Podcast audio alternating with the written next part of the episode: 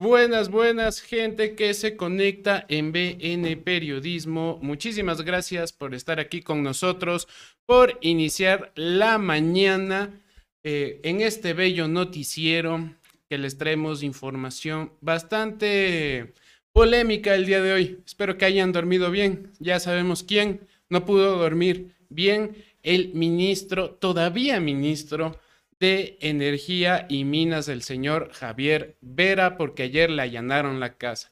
Más adelante vamos a estar hablando de eso, de eso que pasó eh, la noche de ayer. Un saludo para Jorge Rosero, para Cris Andrade, para Franklin Tapia, para Georgius García, para Santiago Hidalgo, para Edgar Sotomayor, para Ramiro eh, Charcopa, para Alex Ayo, para Franklin War, para José Laborde, para David David Sin para Jefferson Ruiz, para PS8, para Juliana, para JM, para Valeria Mena, para Desde aquí se ve tu casa y creo que son todos, igual que Jorge Castro, aquí eh, diciéndonos que él no durmió. Esperemos que no haya dormido porque estaba viendo todos los videos de BN Periodismo. Ya saben, pueden encontrar excelente contenido en nuestras redes sociales y aquí en nuestro canal de YouTube. Un saludo también para Yahoo Nathan y para Narci Cedillo, que también se conecta. ¿Cómo estás, Andrés? ¿Cómo estás este 28 de octubre del 2022? ¿Cómo te va, Pancho? Aquí todo bien, todo, todo correcto todo positivo. Estamos nosotros ya con nuestro disfraz porque ya es Halloween ya mismo. ¿Cuándo es el lunes, no? Pero digamos que hoy se celebra. Sí, sí, ya, mañana son las fiestas. Sí, hoy, hoy y mañana. Hoy y mañana van a ser las fiestas, van a salir. Ustedes pongan si ya les invitaron a su fiesta de disfraces. Adivinen quién soy yo. Bien, ¿quién será? El, el papayito. ¿Será Guillermo Lazo? ¿Será Alvarito Novoa? Bueno, aquí me va a sacar un clip diciendo que soy correísta. Pero ya tenemos nuestros disfraces. ¿Ustedes ya tienen su disfraz o son de los que dicen, no, yo celebro el Día del Escudo, yo no celebro Halloween? ¿Qué hacen ustedes el día de hoy? ¿Tienen un plan? Y si tienen un plan de alguna fiesta de disfraces, inviten porque nadie nos ha invitado. Así son con nosotros, nadie nos invita, que mucho les quiero ver en periodismo, pero nada de fiesta de disfraces. ¿Cómo les ven esta mañana? Saludos a todos, como ya dijo Pancho, saludos a las personas que nos están viendo tanto en Facebook como en YouTube. Como siempre aquí, Francisco Contreras, que nos acompaña en los controles, Dome Sotomayor en lo cultural y en el switcheo de las cámaras, e Israel Carrasco, que también está conmigo en las noticias. Buenos días, buenos días a toda la gente. Gracias por estar acá con nosotros con BN Periodismo con el mejor noticiero de las mañanas. El buenas, buenas. Hoy preámbulo de Halloween, ya la gente está saliendo, la gente está inscribiéndose en concursos de disfraces, concursos de pareja, concursos individuales, de trajes de parejas, trajes individuales, como sea. Pero ya se está preparando y nosotros también, bueno, hoy, hoy vamos a hacer, hoy seré el presidente de la República, el señor Guillermo Lazo, muy buenas, buenos días, ¿cómo están? No sean seriosos, señor Francisco Contreras, no seas insidioso, Doménica. Pónchale al señor Correa, por favor, el señor Correa que está al lado mío. Muchas gracias, gracias por estar acá con nosotros. Eh, nada, esperamos que, disfruten de este programa de Halloween, donde hay personas que quizá no durmieron. Eh, incluso el propio presidente de la República. Ahorita estoy escuchando voces y estas paredes de aquí atrás hablaran. Eh, pero bueno, gracias por estar acá y un saludo a la gente de Facebook. dice Andrés, disfrázate de beso negro, dice. En Halloween, es Halloween, no año viejo, dice. Pero, chita, si ven, disculpen, todo critican. Queremos hacer algo bonito. No, ya, ya. Aquí, se queda el Mashi, tranquilo Mashi, quédate ahí descansando. Voy a ver qué está en tendencia rapidito en el Twitter en este momento. Porque, bueno, más lo que se está hablando en, este momento es lo de la Copa Libertadores, que ya es mañana. Pero bueno, aquí que tenemos en tendencias, tenemos venezolanos, tenemos Trump, tenemos Guayaquil, tenemos Quito. Nada, digamos que muy relevante, pero ya hablaremos lo que ha pasado con la Copa Libertadores, con las entradas y con los lagartos, porque hay un montón, y con la gente abusiva que quiere vender encebollados en 50 dólares. Yo digo, a ver, está bien vender, digamos, si cuesta 2 dólares, véndele en 5 ya.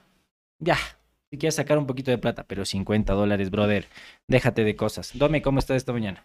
¿Qué tal Andrés? Buenas, buenas, ¿cómo amanecen ustedes? Eh, buenas, buenas a todos y todas quienes se conectan el día de hoy. Yo les quiero contar que ayer me invitaron algo muy chévere desde la Fundación Museos de la Ciudad y quería compartirlo. Eh, un preview, ya tendrán una nota más larga en la semana que viene, pero eh, hay una teatralización, una obra teatralizada en el Museo de, del Carmen Alto que se llama Místicas y está excelente, realmente se la recomiendo un montón va recorriendo las diferentes salas del museo con una teatralización de la vida de una monja, básicamente, y hay un plot twist muy interesante, súper bien actuado, eh, un uso de las instalaciones y de la tecnología fenomenal, y ustedes saben que aquí se dicen las cosas como yo las percibo, nadie me paga por hacerlo, así que quiero mostrarles un pequeño videíto de lo que fue el inicio de esta, de esta trayectoria en el museo el día de ayer noche. Importantes se establecían en la ciudad poco a poco, gracias a la donación de bienes, empezaron a construir los importantes conventos que en la actualidad se han convertido en patrimonio de la ciudad. Las mujeres que no contraían matrimonio, la única alternativa era la vida conventual. La, la, consistencia, la subsistencia y la contención era la única alternativa para su vida. Acompáñenme, por favor, para conocer un relato de la vida conventual. Y ahí teníamos un pequeño, un pequeño videíto, ya les estaré haciendo una nota más eh, larga de qué pueden esperar en, este, en esta nueva apuesta de eh, una obra teatralizada en el Museo del Carmen Alto. Súper interesante, me encantó la iniciativa. De lo que pude, eh, de los que nos pudieron contar allá al final de la obra, es que se había estrenado en el 2018 y después em, no sé si estuvo muy breve en, en, en la realización de la obra, luego vino la pandemia y hasta ahí quedó, entonces se vuelve a lanzar esta iniciativa que me parece súper, súper chévere y este fin de semana ya comienza, entonces tienen toda la información también en el museo, en las páginas de la Fundación Museos de la Ciudad, específicamente en el Museo del Carmen Alto, así que yo con eso les saludo a todos y todas y creo que pasamos a los titulares. Pasamos a los titulares porque la Corte Constitucional aprobó las propuestas de Guillermo Lazo en consulta popular sobre los cambios en el Consejo de Participación Ciudadana y Control Social. Fiscalía abre indagación por supuesto peculado en compra de medicinas caducadas en contra de adivinen quién, la ex ministra de Salud Jimena Garzón. Y lejos de las expectativas, fracasó la venta de entradas para la final de la Copa Libertadores. Conversaremos de ese tema más adelante en la cuerda floja porque nuevos allanamientos en Quito y Guayaquil por el presunto cohecho apuntan al ministro Javier Vera. En internacionales, el presidente de Nicaragua, Daniel Ortega, responsabiliza a los Estados Unidos de provocar el, el éxodo migratorio a la región que hay en lo cultural el día de hoy. Dome, ¿qué nos tienes? Vamos a tener una entrevista con Rafael Barriga, él es director artístico del Festival de Cine Ecuatoriano de Nueva York y vamos a estar conversando sobre este importante proyecto. Aquí nos están preguntando en el chat, ¿dónde está la máscara de Pancho? ¿Dónde está la máscara de Francisco? Ya, ya no la trajo hoy, quizá el lunes. Está disfrazado de periodista. Sí, está disfrazado de periodista, está disfrazado de periodista de, lo que sea. De periodista exitoso. De, de pseudo, pseudo periodista, como dice el el ministro Vera, que, eh, que, dice que hasta espíritu de cuerpo tenemos entre los periodistas. Ah, no creo. al menos no nosotros. Pero bueno, comenzamos con las noticias porque la Corte Constitucional aprobó las propuestas de Lazo en consulta popular sobre los cambios en el Consejo de Participación. La Corte emitió el dictamen sobre las dos propuestas de enmienda planteadas por el presidente de la República, Guillermo Lazo. La primera pregunta formulada por el gobierno busca eliminar la facultad de designación que actualmente tiene el, Consejo de Participación e introducir nuevos mecanismos de designación de, de autoridades. Textualmente la enmienda plantea lo siguiente. 1. ¿Está usted de acuerdo con eliminar la facultad de designar autoridades que tiene el Consejo de Participación e implementar procesos públicos que garanticen participación ciudadana, meritocracia y escrutinio público, de modo que sea la Asamblea Nacional la que designe a través de estos procesos a las autoridades que actualmente elige el Consejo de Participación? La Corte determinó que, en la forma planteada, la propuesta mantiene los principios rectores establecidos por el constituyente como la veeduría, la impugnación ciudadana y la evaluación de los méritos de los candidatos. Respeta la separación de poderes y el carácter republicano del Estado y no establece restricciones a los derechos y garantías. En el caso de la segunda propuesta, esta busca modificar el mecanismo de designación de los miembros del Consejo de Participación. El texto señala que ¿Está usted de acuerdo con modificar el proceso de designación de los miembros del Consejo de Participación para que sean elegidos mediante un proceso que garantice la participación ciudadana, meritocracia y escrutinio público llevado a cabo por la Asamblea Nacional? En su dictamen, la Corte verificó que los consejeros del Consejo de Participación serían designados a través de un procedimiento con escrutinio público y participación ciudadana. Con fundamento en lo anterior, la Corte determinó que la vía de enmienda propuesta por Lazo es procedente para tramitar las dos propuestas. Ahora, la Corte debe emitir una sentencia a través de la cual realizará un control previo de constitucionalidad de los considerandos y de las preguntas 1 y 2 y de la presente propuesta planteada por el presidente Lazo. De acuerdo con el Ejecutivo, las preguntas tienen como finalidad fortalecer la institucionalidad del país, transfiriendo facultades a un órgano democrático, pero poniendo control al ejercicio político. Vamos a ver una fotografía del comunicado que emitió la Corte Constitucional. Aquí una pregunta bastante importante para todos ustedes es cómo van a votar en el caso de que, bueno, ya vayan directamente a la, a la papeleta estas preguntas. La una se habla sobre la designación de autoridades o sobre las funciones que tendría el Consejo de Participación de designar autoridades. Y la otra es cómo se van a elegir los consejeros del Consejo de Participación Ciudadana. Y lo que, bueno, propone el Ejecutivo es que esto se haga desde la Asamblea o que los procesos, al menos de selección, los lleve la Asamblea Nacional. ¿Cómo lo va a hacer? Esa es la gran pregunta. ¿Cuáles van a ser estos procesos de meritocracia, estos procesos de participación ciudadana que puede llevar adelante la Asamblea Nacional? Porque más o menos como que ahí queda en vilo y queda como en el aire un poco la, el proceso de selección que se daría y el proceso de meritocracia también que se daría. ¿Va a ser un, concurso de merecimientos, eh, de méritos y oposición? ¿Cómo va a ser? Esa es la pregunta que yo me hago. Y también hay que preguntarnos cuántas preguntas de la consulta popular van a realizarse, porque recordemos que son ocho hasta el momento, en teoría las dos palabras más, palabras menos de lo que dijo Andrés, que van, eh, han pasado el primer filtro, pero la pregunta es, ¿qué preguntas más llegan? Eh, supuestamente iban a venir dos más que estaba preparando el Ejecutivo. Una de ellas era, como les comentábamos en anteriores programas, es que se elijan asambleístas en la segunda vuelta electoral. Y la otra pregunta no lo sabemos. Pero bueno, vamos a esperar a ver qué dice el Ejecutivo con este tema. Y la consulta popular viene. Y como avanzan los plazos, porque tenían hasta el 5 de diciembre para, digamos, eh, volver a plantear estas preguntas que la Corte Constitucional por poco y da el visto bueno, tenían hasta el 5 de diciembre, pero los plazos han avanzado bien para el gobierno en este sentido. Entonces, capaz y de ley tenemos la consulta popular en medio de las seccionales del 2023. Ustedes dejen en la caja de comentarios también qué opinan y también cómo está moviéndose el tema de la consulta. Estaba en Twitter al día de ayer y a mí ya me sale publicidad de algunas cuentas que están eh, botando la casa por la ventana, todo por el sí. O sea, ya a mí ya me está saliendo publicidad en Twitter, sobre todo, de, no, no, no, recuerdo la cuarta como tal, pero ya por allí se está manejando la publicidad más o menos. Entonces, ya el gobierno está en campaña, el gobierno ya está en campaña. Sí, hace rato. Sí, eh, justamente te quería comentar eso, Israel. Eh, en Twitter existe ya una fuerte campaña publicitaria a favor de la consulta, pero no tiene firma. No, ah, claro. Es decir, no tiene firma del gobierno, es supuestamente una organización a favor del sí de la consulta. ¿Quién está pagando esa publicidad? ¿Quién está pagando? Obviamente la respuesta más sencilla es decir, nosotros estamos pagando con nuestros impuestos, estamos pagando una campaña electoral anticipada, anticipadísima, eh, aprovechándose del anonimato de redes sociales.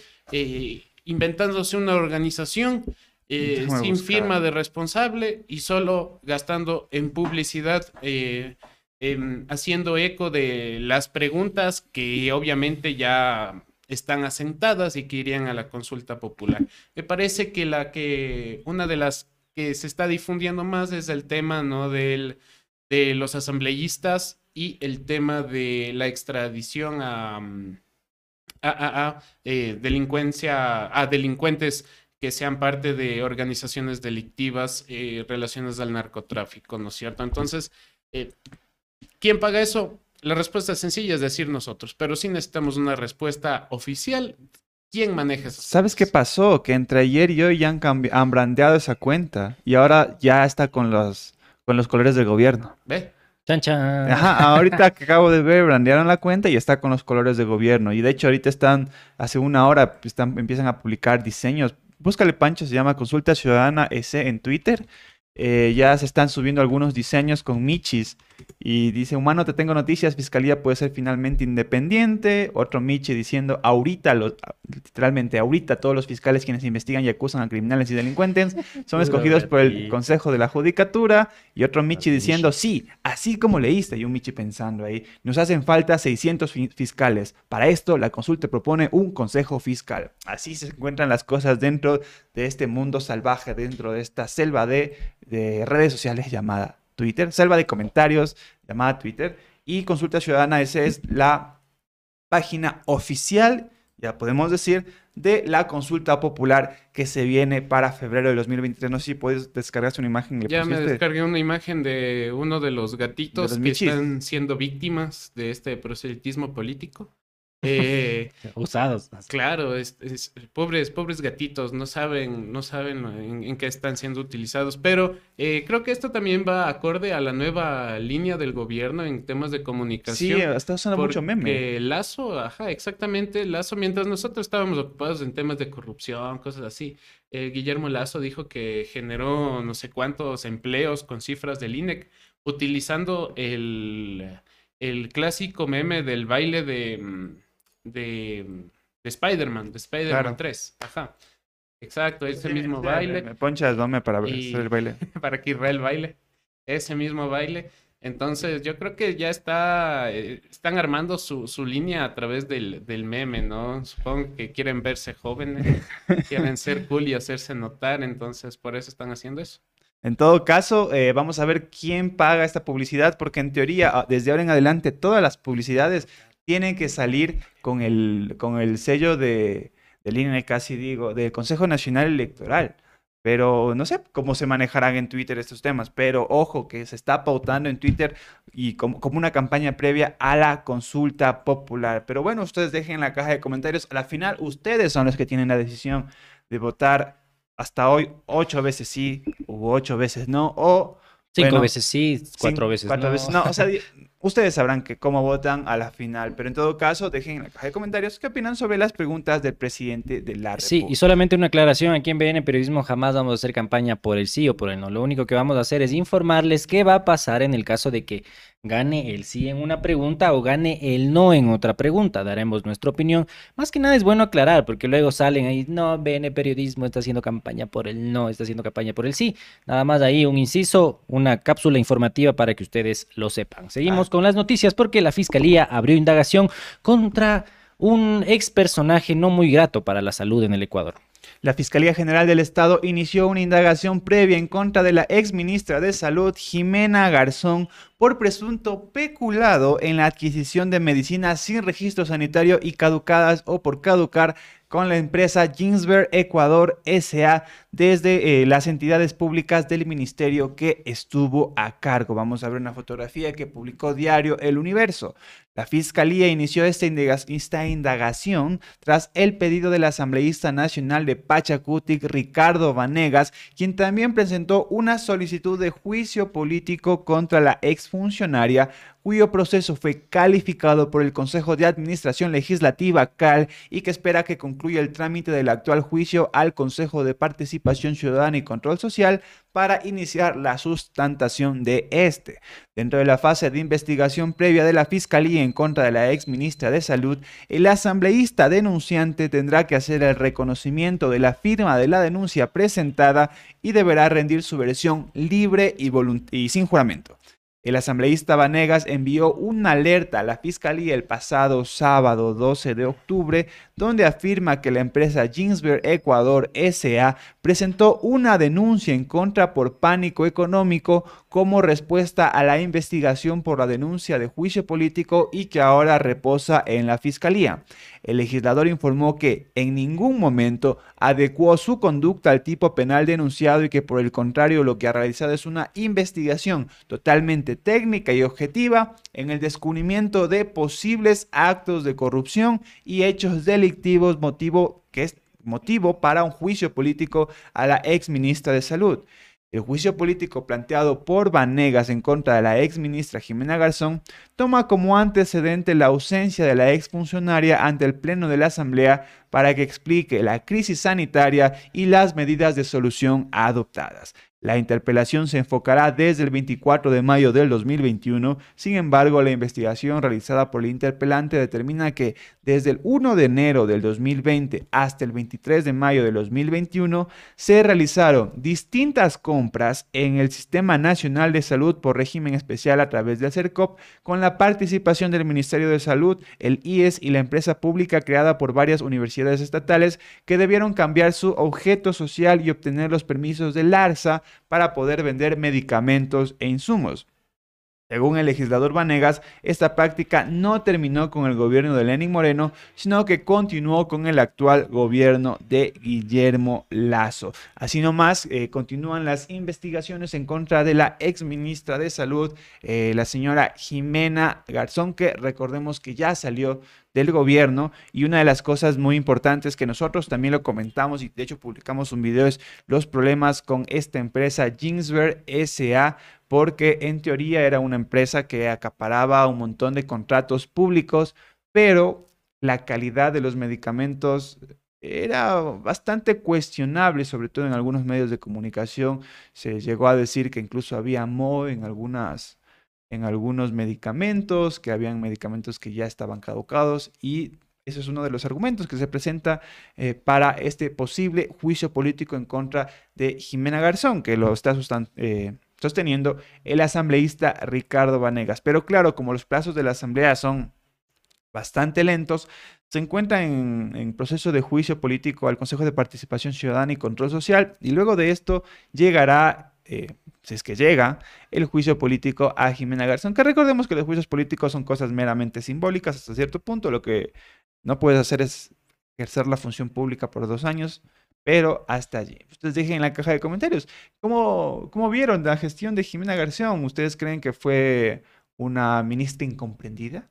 ¿O creen que simplemente es una ministra que salió por las circunstancias del país? Sí, como dice Israel, totalmente cierto que los juicios políticos a veces quedan solamente para la, anécdota y un poco de, qué sé yo, de orgullo de, de, los opositores, ¿no? Como decir, ah, le silenciaron, le censuraron y ya no va a poder ejercer políticamente, pero eso es lo de menos para ellos porque puestos tienen asegurados en todo lado, ¿no ven el señor Ceballos? O sea, solamente esa es la, ese es el ejemplo más claro en el tema de la salud. Digamos que Jimena Garzón no fue tan deplorable y tan desastrosa como el señor Ceballos.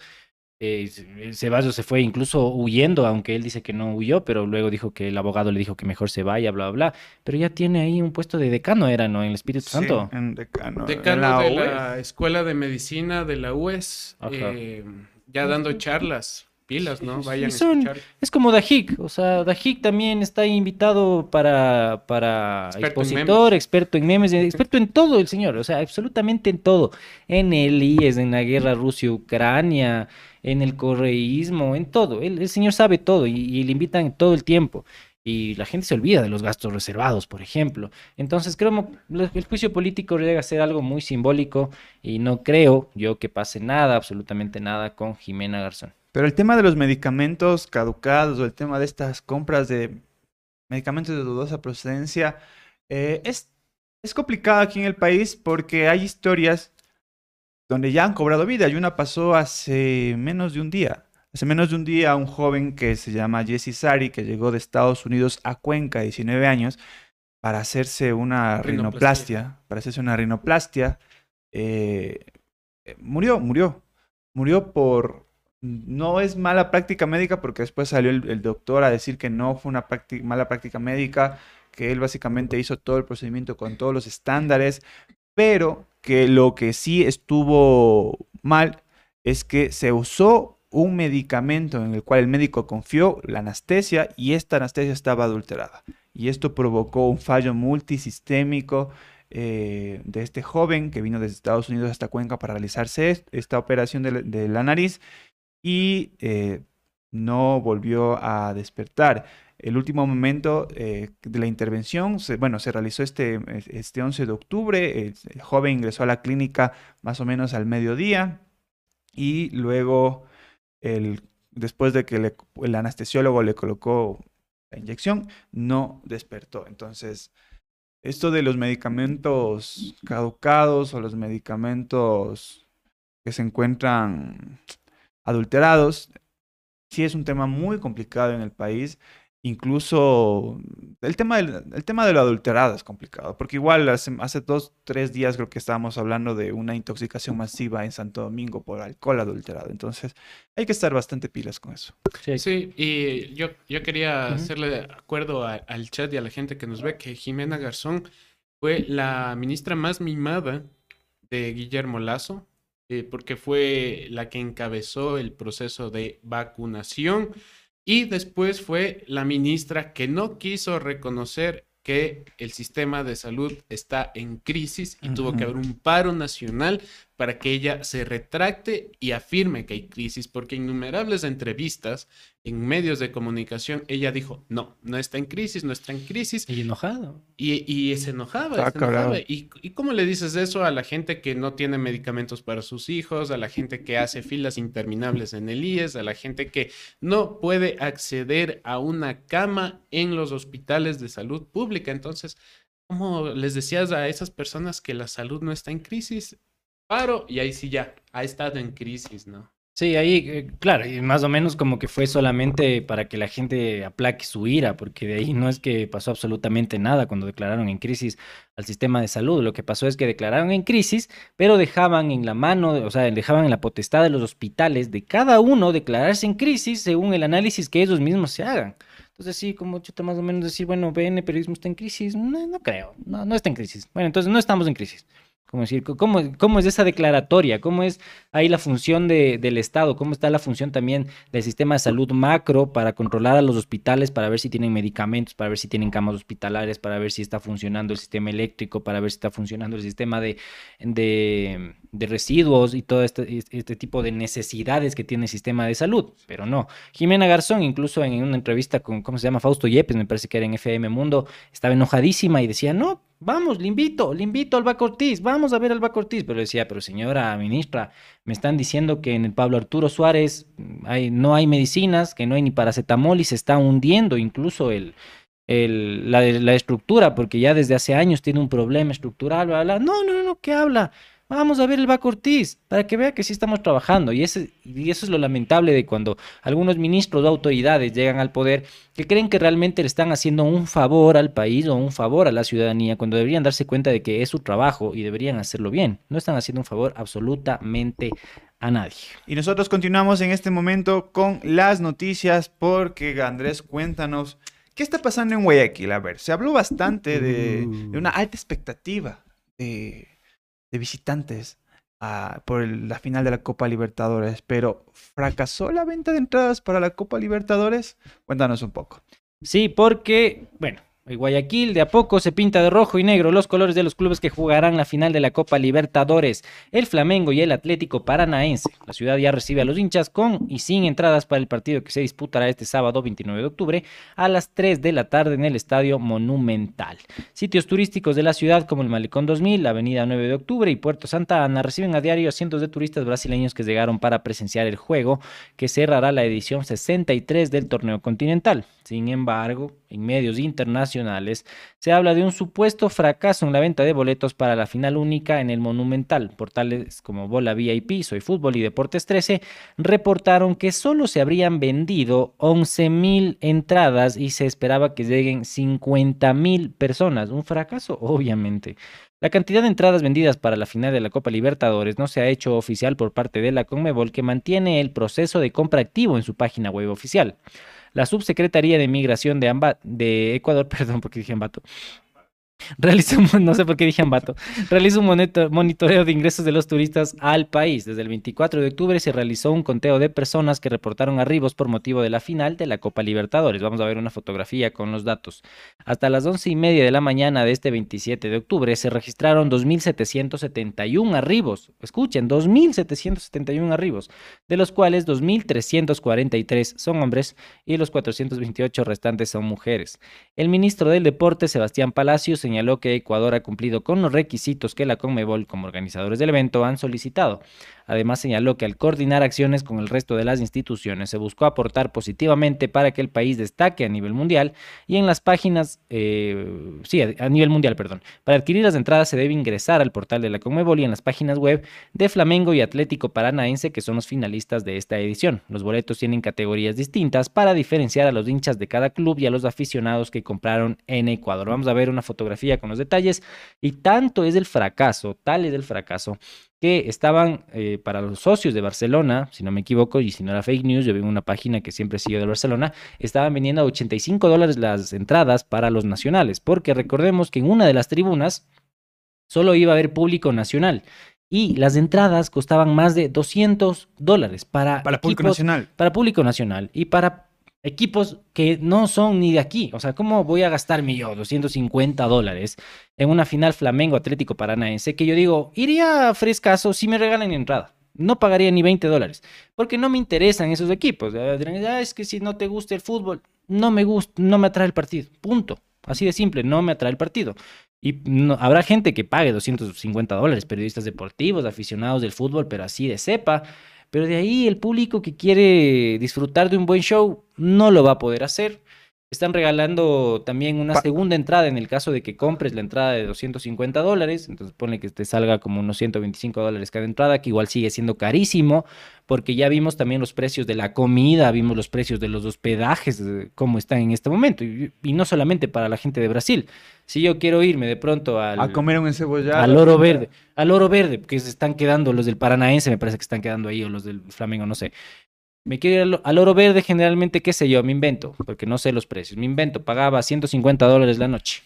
Ahora me va a tocar pagar 1.400 dólares la noche, siendo nacional también. Entonces, me parece que eso también debería tener un control. Yo eso digo, está bien ganar, está bien un poco aprovechar de la gente y del flujo de personas que están acá para sacar un poco más de dinero, está perfecto. Yo digo, bueno, como, como decía antes, eh, estábamos conversando que los encebollados estaban vendiendo a 50 dólares. Ah, digo, bueno, si ya te cuestan 2 dólares, 2 dólares 50, véndela a 5 O sea, ya. ¿qué- qué tiene? Duplícale el valor ya. Duplícale el valor. Porque es gente que va a venir a pagar, que también quiere darse una vuelta, que quiere probar cosas del Ecuador, etcétera, etcétera. Pero 50 dólares, brother. Y que un hotel te cueste 200 dólares la noche como caro y le pongas a 1400 dólares. Me parece que ya es algo, pero no, no sé, es algo surreal lo que está pasando en el tema de los precios de Guayaquil. Se hacían los cálculos que alre- salía un viaje para una persona de Brasil en avión y toda la situación con quedada ma- alrededor de unos 7 mil dólares. Imagínate lo que es eso, con comida y todo, 7 mil dólares a una final donde el estadio no va a estar lleno para nada, donde el show no se sabe si va a estar bueno o no va a estar bueno, y en un estadio donde en los alrededores te pueden asaltar, pues, con policías ahí a una cuadra. Entonces, ¿vale la pena? Para nada vale la pena pagar esos 7 mil dólares. Sí, el, tema del estadio supuestamente ya, ya está cercado alrededor del, del Monumental. Eh, eso también afecta a los pequeños negocios que había alrededor porque no les van a dejar vender el día del partido. Y, y qué sorpresa, ¿no? Ponen la cerca, ponen los policías. Eh, al día siguiente de que le intentaron asaltar en vivo y en directo al equipo de Teleamazonas. O sea, justamente eso. Les comento que para el público está disponible la tribuna este del Estadio Monumental a 245 dólares la entrada. 245 dólares la entrada que en este Ecuador del encuentro todo ecuatoriano Que el tiene, sueldo básico ¿no? es 425. Claro, todo La ecuatoriano mitad de un sueldo básico. De hecho, yo les iba a invitar, pero dije, capaz, Ah, y no les, capaz sí, y no sí, les sí. gusta, me cachó. O sea, yo dije, capaz y vamos así un plan tranqui, un plan casual, ¿me entiendes? Un plan de fin de semana, 245 dólares, ¿qué es? O sea, es plata de bolsillo. Obviamente, Pancho, te mandé igual, hay alguna, un, un video de la gente, más o menos como para, para ver eh, cómo están los ánimos también en Guayaquil que, bueno, la, la- la mayoría de personas y la mayoría de, de hinchas se han, se, han, se han ido a hospedar o, bueno, están como que más o menos pasando en el puerto Santa Ana, que es un lugar que supongo que también está mucho más resguardado. No han ido a otros lugares de Guayaquil, con toda la razón del mundo, porque también hay mucho peligro. Y yo digo, las bandas y todos los ladrones y todas las personas van a estar ahí aprovechando de que esta gente viene con billete, porque viene con full plata. Entonces, no sé si estamos viendo el video, ahí me avisas, Pancho. Es bueno, es un video de ahí de las hinchadas cantando en el Puerto Santa Ana, que son los hinchas de Flamengo. Ustedes pongan en los comentarios, ustedes irían a una final. Digamos que no es Atlético Paranaense Flamengo, porque aquí en el Ecuador, como que no somos tan afines al fútbol brasilero, ya, digamos. Que es más cercano, entre comillas, o les gusta más el fútbol argentino. Si es una final Boca River, ustedes pagarían 245 dólares una entrada Puede ser Real Madrid-Barcelona. Yo no pago 245 dólares ni a bala. Me parece que es carísimo, pero carísimo porque, bueno, dices, si fuera una experiencia casi religiosa, donde hay un museo, donde me regalan, qué sé yo, un platito de comida, digo, bueno, te pago los 245 dólares. Quizá en Europa podría estar pagando eso porque el, el cambio e, equivalente en plata es distinto. Pero acá 245 dólares, loco, con eso me pego como 200, no, menos, como 100 chaulafanes, ¿me entiendes? ¿Sabes lo que podemos hacer? O sea, ya digamos en ese caso nos ponemos el puestito de colbiche afuera y vendemos. o sea, Ah, creo que ahí nos puede, ahí- creo que me- es- nos sale mejor, ¿no? A 20 dólares cada uno. A 20 dólares cada Pero, pero te acabo de decir, de decir, Real, que no van a dejar vender Pero afuera. no, pero no afuera, no digo afuera del estadio, sino donde nos permitan, ahí, en, las- en la, en, en la calle de comidas populares. Ahí nos ponemos nuestro puestito de corviche y vendemos corviches con sobrepeso, que es lo que está pasando. Estamos viendo en este momento igual los videos de Ah. cómo se encuentra la hinchada. Ahorita vamos a Ustedes, ah, ahorita vamos a ver. Entonces, vamos a ver en este momento el video de cómo se encuentra la hinchada en Guayaquil.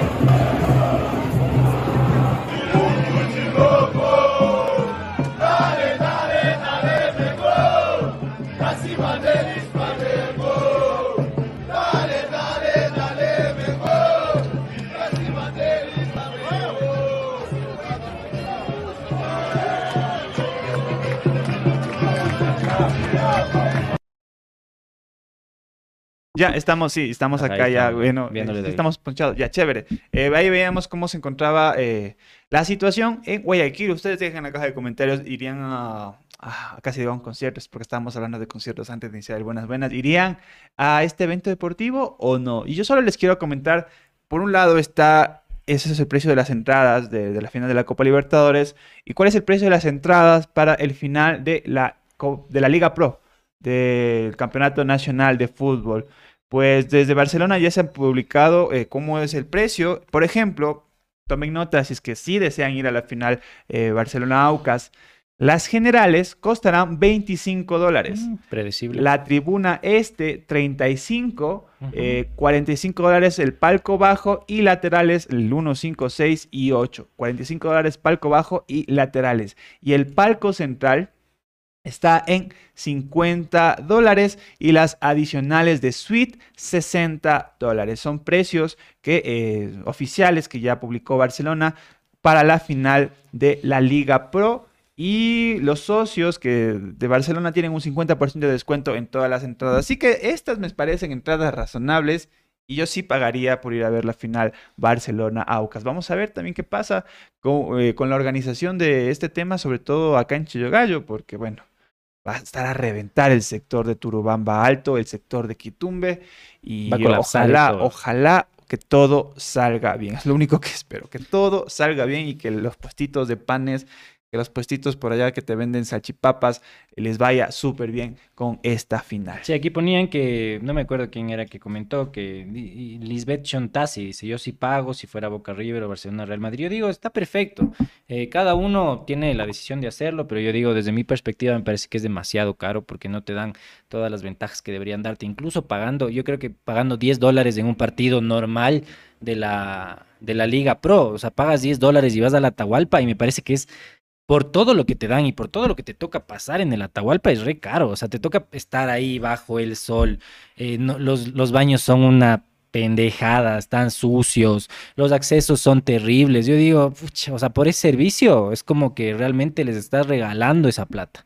Pero obviamente hay otros estadios, debe haber otro tipo de experiencias. Si vas a un a un, no sé, Barcelona, Real Madrid, a un Valencia, Villarreal, cualquier cosa, va a ser distinto el trato, pues va a ser distinto también la experiencia, porque tienes estadios que ya son de última tecnología, que tienen parqueaderos ultra seguros, etcétera, etcétera. Tienes también eh, comida que, no sé, puede, ser, puede tener más variedad, etcétera, un montón de cosas, pero yo creo que aquí también a los aficionados del fútbol nos han tratado de una pésima manera, de muy mala manera, y también no solamente en el tema de, de lo, del, digamos que lo saludable que puede ser la comida o lo saludable que puede ser, eh, puede ser ir a un baño, sino también con el tema de la inseguridad y de que los policías no controlan a las barras bravas y que lamentablemente las familias les toca ir dejando los estadios de a poco, pues porque ya no hay esas seguridades, ¿no? Eso creo que es lo, lo más lamentable de lo que pasa aquí en el Ecuador con el fútbol.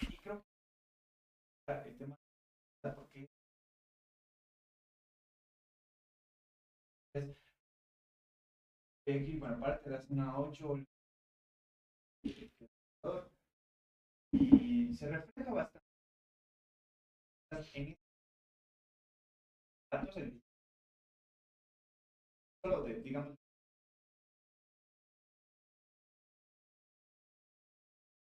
vamos a ver qué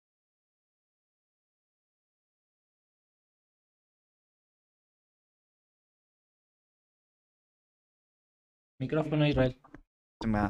Ahora sí, ahora sí, no escucharon lo que dije antes, pero, pero está bien. Eh, lo que les estaba comentando es que eh, vamos a ver si es que el costo-beneficio de este tema sale, porque mandar, eh, ¿cuánto eran? 10.000 uniformados a Guayaquil tiene un precio. Y ojalá, ojalá que todo salga bien y ojalá que, que las cuentas cuadren y que haya más ingresos que egresos. Pero bueno, vamos a ver qué pasa este fin de semana también. Sí, y, y yo, yo quería comentarles una Dale. cosa rapidito sobre esto. Es que también como que se mm, elimina el mito. El mito forjado por la municipalidad de Guayaquil desde Jaime Nebot de que Guayaquil es una ciu- ciudad turística. Se elimina ese mito por completo porque eso nos han dicho, ¿no? Que no, que un montón de turistas a Guayaquil, que Guayaquil, que Guayaquil. Y yo soy sincero y creo que pasa lo mismo que aquí en Quito, que la gente extranjera va a Guayaquil o para irse a Cuenca o para irse a Galápagos. Sí, ¿no ves el O sea, eh, es el punto de Game of encuentro. Thrones? El man. Yo apuesto que el man fue para estar un rato en San Borondón, pero como de paso, ¿no? El a es esperar mi- su vuelo a Galápagos. Y luego se fue a Galápagos. Y es así, e- eso pasa con un montón. Nosotros hablamos con el Pablo Iturralde, que es una persona que vive en el centro, que bueno, hizo la línea gráfica de BN Periodismo, y él conoce mucho sobre esto, y nos dijo, Quito es así, o sea, los gringos vienen para eso. Los gringos vienen un día, dos, hasta que esté su vuelo para Galápagos, más o menos como que salen, ven, están guachando qué pasa, y de ahí se van. O sea, no es un lugar, lamentablemente son las ciudades principales, entre comillas. Cuenca es turística, Loja es turística. Porque vos vas y encuentras cosas totalmente distintas. Y ahí sí es fuera del meme del Ecuador VIP, es totalmente cierto, porque chuta, les tratan distinto también a los extranjeros, tratan distinto a la gente nacional, también hay un montón de cosas por hacer.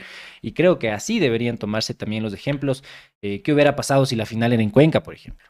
Si decían, bueno, el, el Alejandro Serrano Aguilar es súper moderno, entonces vamos a hacer ahí la, la final. Hubiera sido increíble. Aquí en Quito también hubiera sido todo un problema este tema de la, de la final. No crean que aquí estamos siendo regionalistas para nada, pero lamentablemente en estas dos ciudades grandes que son Quito y Guayaquil se manejan unas dinámicas lamentables, ¿no? Y no solamente porque- en el tema del fútbol. Porque la gente se va a otros lugares, a la UCI, por ejemplo, Will Smith, o a la Cueva de los Tallos también. Sí, Will Smith, que también se fue por allá. Eh, Leonardo DiCaprio en Galápagos, supuestamente en Guayabamba van a venir algunas celebridades.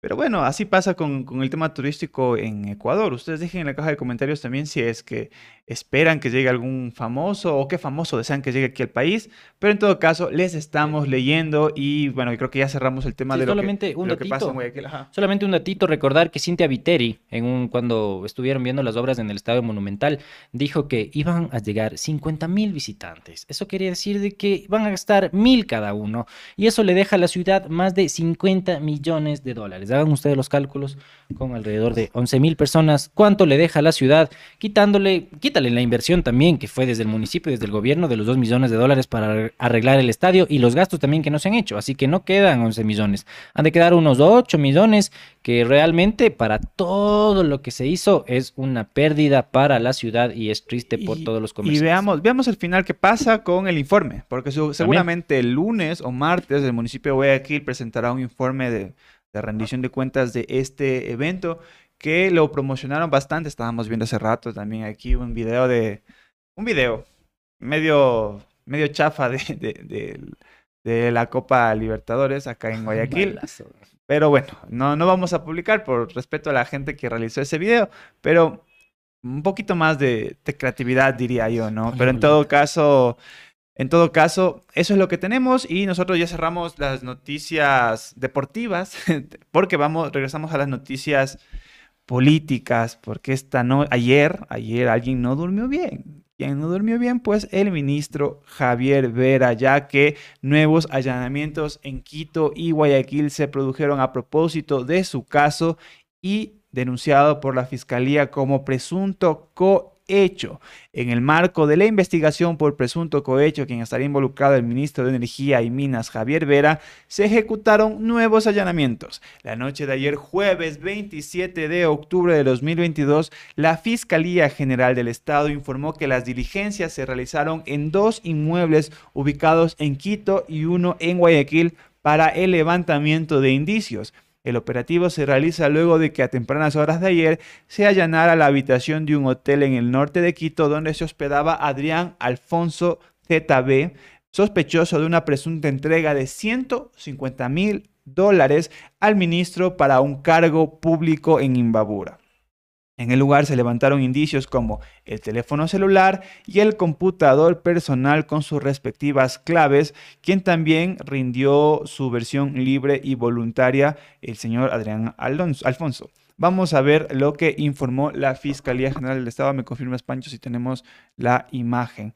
El pasado martes 25 de octubre del 2022, la Comisión de Transparencia y Participación Ciudadana resolvió eh, remitir a la Fiscalía toda la documentación y material audiovisual referente a las publicaciones realizadas por el medio digital La Posta el pasado 20 de octubre, en las cuales el exgerente de Petroecuador, el señor Ítalo Cedeño, habría dicho que el ministro de Energía y Minas, Javier Vera, le habría ofrecido 2 millones por cargos públicos. Según la posta, Vera habría vendido puestos de trabajo en Petroecuador y en la Agencia de Regulación y Control de Energía y Recursos No Renovables. El asambleísta Ferdinand Álvarez, presidente de la mesa legislativa, indicó que es obligación de la Fiscalía informar a la legislatura como órgano fiscalizador cuáles son las acciones realizadas por este caso. Además, ayer un grupo de legisladores anunció que someterá a juicio político al ministro de Energía Javier Vera Grunauer por supuesto incumplimiento de funciones y tendría al menos siete razones para su interpelación en la Asamblea Nacional. ¿Me confirmas, Pancho? Si tenemos el video, lo vemos a continuación. en contra del ministro de Energía. Yo quisiera también señalar un punto importante. El ministro, más allá de la existencia de audios, de elementos que pueden ser importantes, no excluidos, esta asamblea debe fiscalizar la política energética del gobierno. ¿Qué es lo que está pasando en el sector minero, en el sector petrolero. Hoy teníamos las declaraciones del señor Fernando Villavicencio en relación al caso del señor Vera. El día de ayer, como les comentaba, se realizó allanamientos. Veíamos la fotografía del señor Vera. No sé si lo tenemos del señor Vera ahí todo sentado, como el gran pensador, pero compungido, eh, me- medio oído, mirando al suelo mientras llegaba la policía de la fiscalía para realizar los respectivos allanamientos. El señor Vera ha, dado varias declaraciones en estos días. La primera que la hizo fue en el aeropuerto para RTU. Luego, si no estoy mal, fue a Radio, a Radio eh, Democracia, a Radio Democracia, y luego fue a la Radio Sonorama, si no estoy mal, si la memoria no me falla, para justificar algunas cosas. Y entre los argumentos que dijo el señor Vera es que Ítalo Cedeño llamó a rectificar y dijo que no era así, que la habían sacado de contexto todas las declaraciones, incluso hay un video de Ítalo Cedeño explicando que, que se le sacaron de contexto estas declaraciones y que va a presentar las denuncias pertinentes en este sentido al señor Anderson Boscan. Pero bueno, eso es lo que dijo. Y además dijo otra perlita. Cuéntanos, Pancho.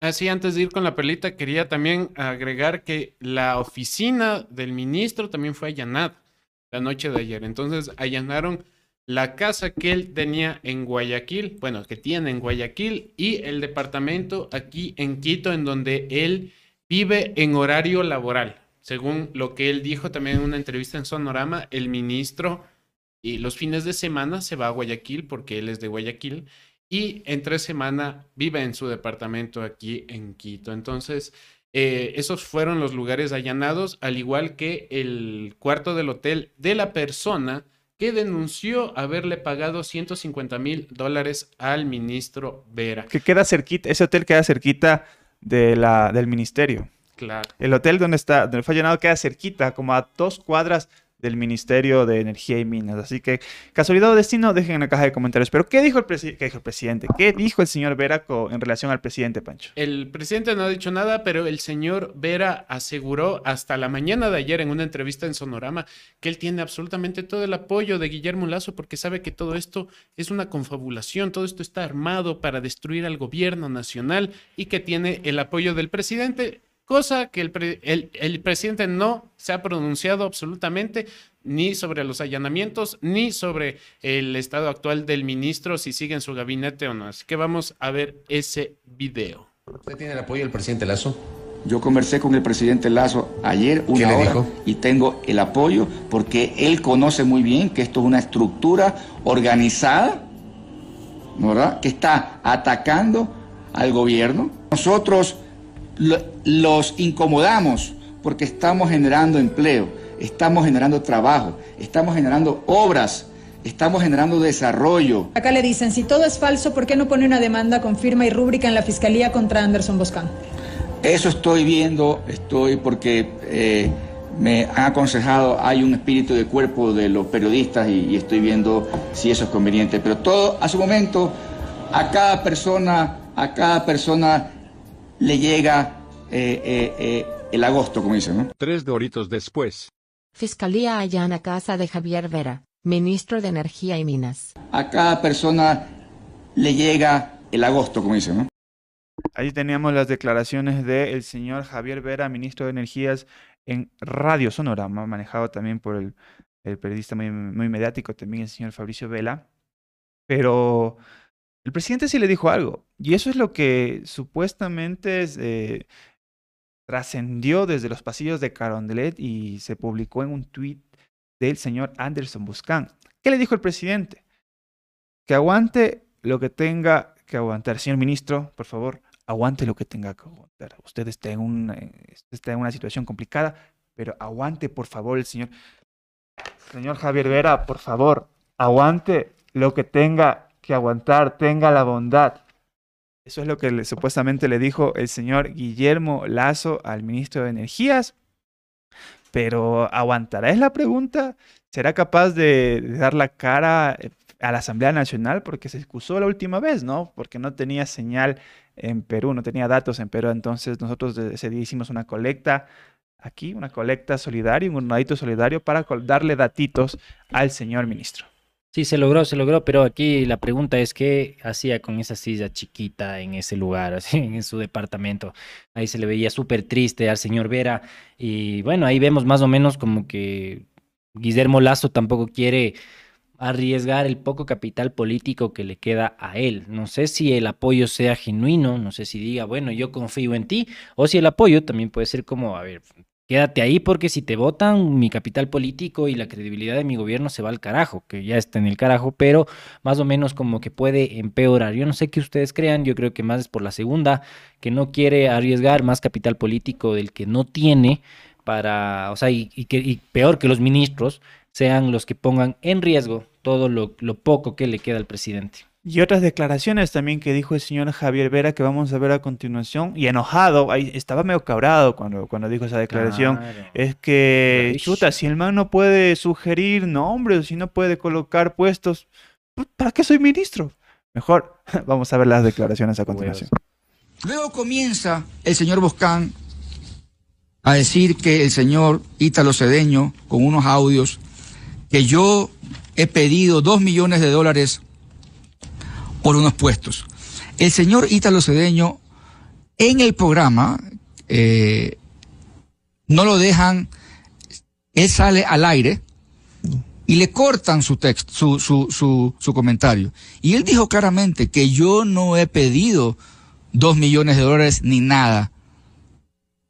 Yo lo que sí soy, soy, soy ministro y, y he conversado con Italo Cedeño. ¿Nunca recomendó cargos? eh, Mire, a ver, Cedeño? a ver. ¿Nombres? A ver, en primer lugar, yo soy ministro y yo puedo recomendar cargos, si, si no puedo recomendar cargos eh, eh, en ciertos sitios, pues estoy perdido. Pero lo que sí queda claro, yo no pongo ni gerentes. Quien pone los gerentes en las empresas públicas es EMCO. Yo no soy presidente del directorio, ¿ya? Y yo no le he pedido ningún cargo al señor Ítalo Cedeño. Que sí lo pude haber hecho, pero no se lo he pedido. Y peor aún, dos millones de dólares porque no es mi forma de proceder. El señor Ítalo Cedeño, déjeme decirle, este, por favor, en la comparecencia ayer mandó un escrito que esa grabación fue con el señor Boscán y le dijo que era un delito lo que estaba haciendo el señor Boscán y que él en ningún momento ha dicho que yo le he pedido dos millones de dólares por ese cargo. Hubo manipulación de eso. Totalmente. Hay que preguntarle entonces al señor Boscán con quién está trabajando. Ahora Ita- Ítalo Cedeño relató que a un tercero que supuestamente sería usted, Ahí teníamos las declaraciones del señor Javier Mera, Mera, Javier Vera, el ministro de Energía, que a propósito ayer también en la noche se dijo que se iba, que quizá lo iban a sacar hoy, supuestamente, pero no sabemos, no se, sabe todavía desde el gobierno, calladitos todos, pero lo que sí dijo el señor Javier Vera es, el señor Italo Cedeño me ofreció dos millones de dólares, yo no los iba a aceptar, que podía haberlo hecho que podía yo haber, eh, haber eh, recogido esa platita, pero no lo voy a hacer. Así ¿A como, qué significa? Ajá. ¿Cómo suena eso, Andrés? Ajá, es como que primero suena que nos está haciendo un favor, ¿no? Así como, a ver, agradezcan que no acepté. Y lo otro suena a esas personas que suben a los buses, que dicen, verá, yo acabé de salir de la pena y podría en este momento tranquilamente estarle robando, pero yo he decidido tomar un mejor camino en la vida. Así que les voy a pasar por cada uno de sus asientos pidiéndoles de favor que me den una colaboracioncita porque necesito regresar a mi casa. Acabo de salir de la tacunga. Es como, Ah, así sí, como, ok, ok, toma, sí. Entonces es como que nos hiciera un favor, ¿no? Más o menos. Y lamentablemente estos discursos no aceptan responsabilidades, que no los van a aceptar porque eso significa cárcel, pero no aceptan más o, o no tienen un discurso más inteligente, ¿no? Esto no les favorece para nada, lo único que hace es hundirles más y el ministro Javier Vera está re hundido y yo no entiendo por qué no sale de su cargo. Hay peores ministros, hay no, no tan peores ministros, digamos Peores así, no tan malos, ministros no tan malos que han salido y que no han generado tanta bomba, que no han generado tanto tanto impacto mediático con sus casos y han tenido que salir. ¿Por qué Javier Vera no se va? Es lo que yo decía. ¿Por qué sigue apoyándole Guillermo Lazo a este personaje y no le pide desde ya, sí hasta Polificción, que es el, es el grupi número uno del el señor Guillermo Lazo, le dice, vea, por Dios, ya sáquele a ese. Payares estaba diciendo que debe salir. Entonces, si hasta... El Payares dijo El eso, Payares, ¿en así, serio? si incluso, si hasta, si los grupis, si tus grupis, si tus mayores fans están diciendo, vea, por favor, ya sáquele, es que algo está mal, pues señor Lazo, digo nomás, no sé. O sea, chuta, vamos a ver qué dice el, señor, presidente, porque calladito, calladito está el, el señor Lazo. Eh, lo que me llama la atención y lo conversaban ayer mientras escuchaba el Buenas Buenas es que, claro, eh, hubo ministros con situaciones lejanas a este tema tan denso, cosas mínimas por las que se fue. Y ayer sacaba un caso muy, muy interesante que es el de Mae Montaño, que simplemente por, por opacar, entre comillas, opacar al gobierno, a la imagen de Guillermo Lazo, entre comillas también, salió del MIES. Y ya, Pero este caso que ya involucra varios eh, casos de, digamos, un caso que involucra varios puntos de corrupción desde el propio caso Danubio hasta est- esta volqueta perdida en Imbabura que supuestamente tenía material minero que no saben dónde se fue, pero que por una afirma del ministro desapareció y que supuestamente estaba por Cuenca, pero nadie sabe hacia dónde se fue, o el tema de la compra-venta de cargos públicos, o el tema del carnet con discapacidad, o el tema del conflicto de intereses con su hermano y una, fiscal- y una fiscalizadora en Coca-Cola Sinclair. Estos varios puntos organizan lo que sería el caso Javier Vera. Pero a pesar de tener todos estos, todas, todas esta, est- estos casos de corrupción, señor Javier Vera está sumamente protegido. Y nosotros sabemos de quién. Ustedes dejen el nombre en la caja de comentarios. Empieza por Guilla y termina por Molazo, Guillermo Lazo. Y, y bueno, eso es lo que tenemos. Ustedes eh, vamos a ver cómo trasciende este tema en las próximas horas. Las próximas horas son bien, bien Cruciales. cruciales. ¿O será que hacen una cruciales. fiesta de disfraces y le invitan a Vera? Se, se disfraza de hombre honesto y no sé, no sale del gobierno, quién sabe. Ahorita estamos en Halloween, más o menos. Es que verás, ahorita más o menos como que importan las noticias. Ahorita, a esta Ajá. hora.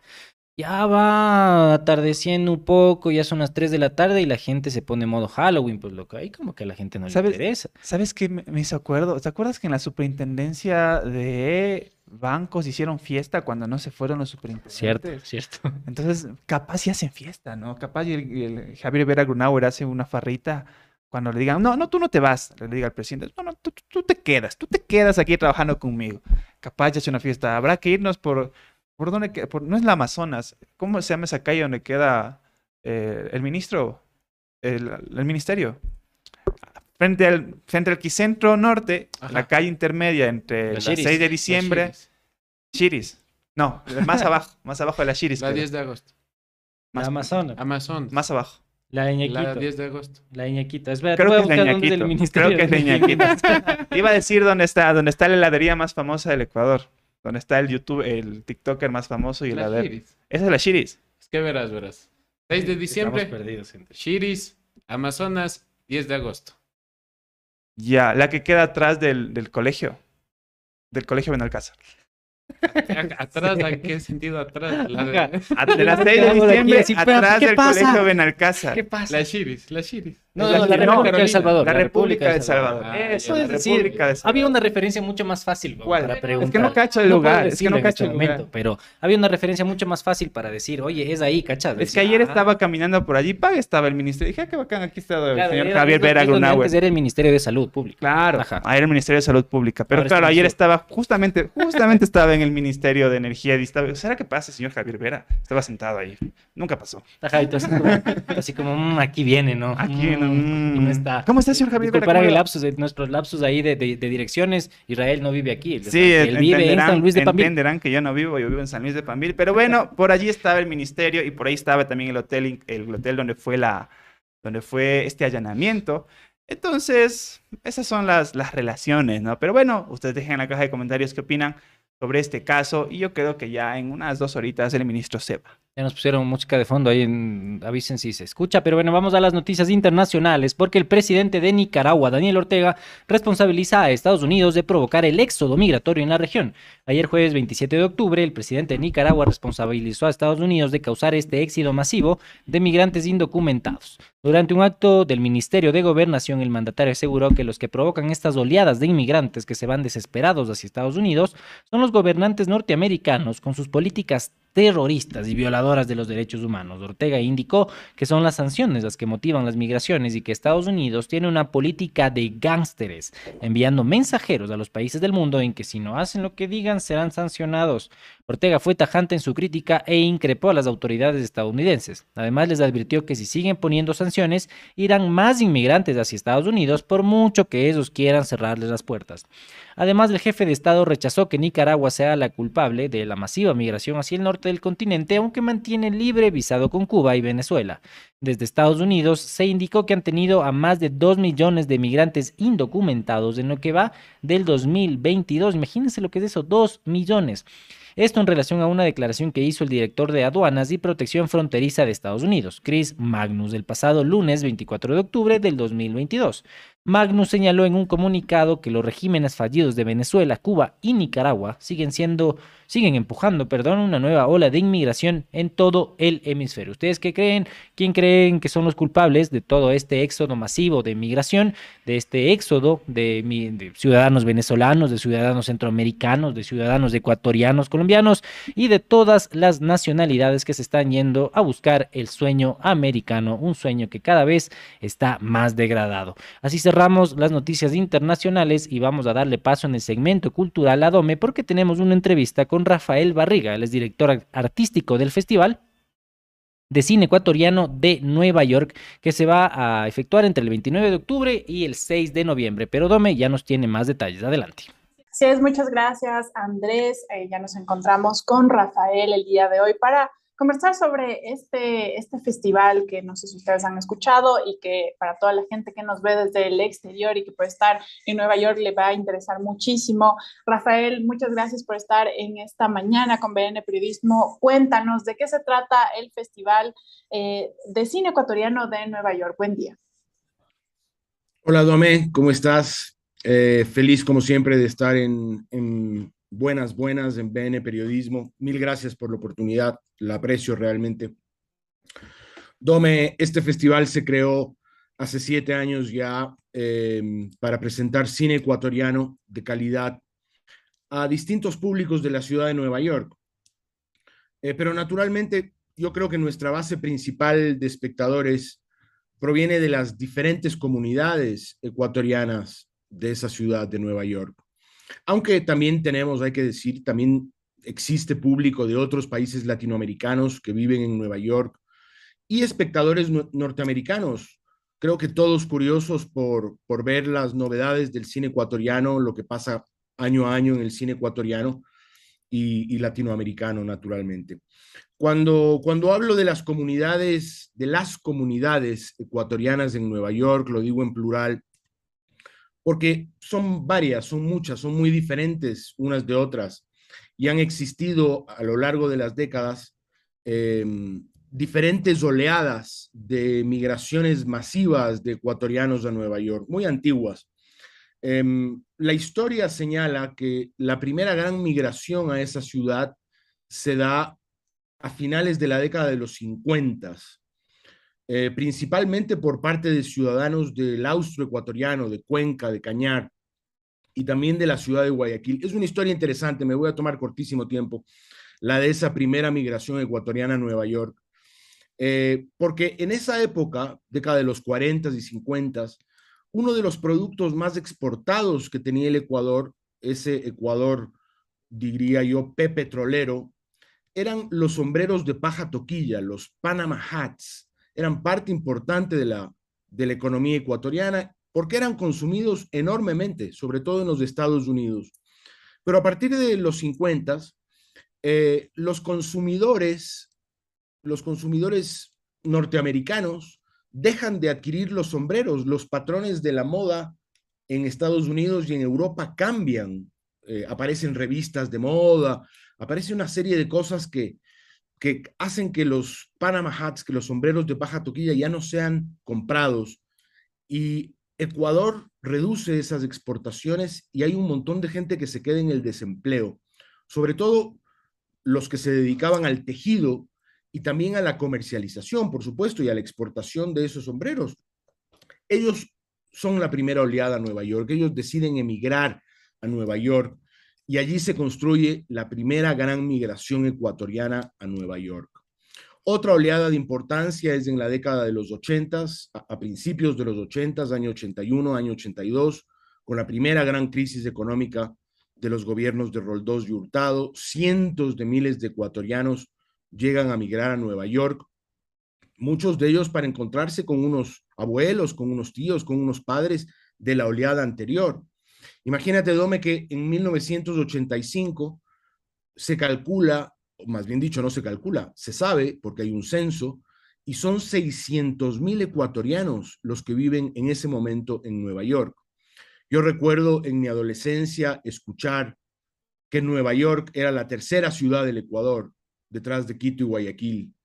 Entonces, como se puede ver, como verás, las migraciones ecuatorianas son antiguas son numerosas. Lo que hoy tenemos son unas comunidades ecuatorianas muy diversas, eh, compuestas de varias generaciones. Los bisabuelos, que son tal vez los que llegaron a Nueva York en esa primera oleada, eh, los abuelos, eh, que tal vez llegaron en, esa oleada de los ochentas, sus hijos, sus nietos, sus bisnietos. allá, la gran mayoría de miembros de esas comunidades ecuatorianas ya, han nacido en, Estados Unidos y en muchos casos su primer idioma es el inglés. Y sin embargo es tan gratificante ver que ellos siguen perteneciendo y se sienten parte de esa comunidad ecuatoriana. Eh, para ellos, sí. Sí, Rafa, justo para encadenar esto al, tema del festival, eh, Nueva York, como bien nos explicas, ha sido una ciudad que ha recibido cientos de miles de ecuatorianos en el paso de los años. ¿Y cómo es la recepción que ellos tienen, tanto los propios como los extranjeros, al ver el festival? A veces quizás, no sé, una melancolía o los extranjeros recién viendo, conociendo un poco de Ecuador. ¿Cómo es eso? ¿Cómo se relaciona el público que va al festival con las películas mostradas? Bueno, es, es, es una experiencia asombrosa porque para ellos y para nosotros como gestores del festival, eh, todos sabemos que preservar las huellas identitarias, en este caso a través del cine, es muy importante y ellos, el público, los espectadores, la comunidad ecuatoriana en Nueva York se da cuenta de ello. Yo creo que el festival se ha convertido, el Festival de Cine Ecuatoriano en Nueva York se ha convertido a lo largo de estos siete años en un punto de encuentro para las comunidades.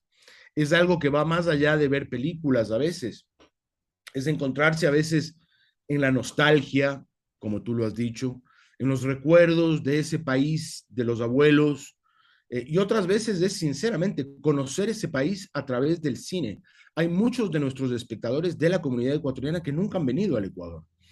Y conocer ese país a través del el cine, a, partir de las historias que cuentan las películas, es, es fabuloso, es notable. Y este año se presentarán películas como en, eh, Lo Invisible, películas y cortos también, como Lo Invisible, que representará a Ecuador en la próxima edición de los Oscars, así como Elena de Sarayaku, La leyenda de los tallos, de tallos y Pichu. Eh, ¿Cómo fue el proceso de selección para llegar a estas cintas? Por supuesto, naturalmente este festival no, no, no se puede hacer solo porque existe esa comunidad ecuatoriana también se, sino también porque existen las películas para poder ser mostradas. Eh, yo diría, Dome, que a partir de las conquistas laborales de los colectivos del cine y el audiovisual, eh, la producción de películas ha aumentado significativamente desde este siglo. Cada año recibimos no menos de 50 películas a las convocatorias que realizamos para el festival. Este año hemos seleccionado 22 películas y un proyecto multimedia. Es un proceso muy riguroso de, selección. Eh, ¿Cómo hacemos? ¿Cómo hacemos la selección? Eh, porque si las películas nos gustan, las seleccionamos eh, y también vemos qué es lo que puede ser de interés para una comunidad ecuatoriana o para unas comunidades ecuatorianas que están allá.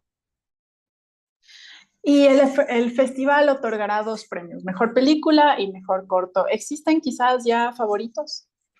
Bueno, esa es una, esa es una pregunta que no puedo contestar porque hay un jurado que yo como director artístico del festival no puedo involucrarme en el jurado, pero si me preguntan a mí, los miembros de la comunidad ecuatoriana que viven en Nueva York y seguro algunos de ellos eh, sintonizan este canal, si me pides que de esas 22 películas recomiende 5, eh, mis recomendaciones serían, eh, primero el documental Elena de Sarayaku sobre la activista de los derechos de la naturaleza Elena Walinga, eh, esta película ha sido dirigida por el realizador de la comunidad Sarayaku, Heriberto Walinga.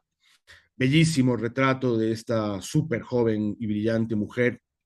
Y además, Heriberto va a presentar otra película, un cortometraje recomendadísimo llamado El Retorno, que ha sido seleccionado por el diario británico The Guardian eh, como uno de, sus producciones originales.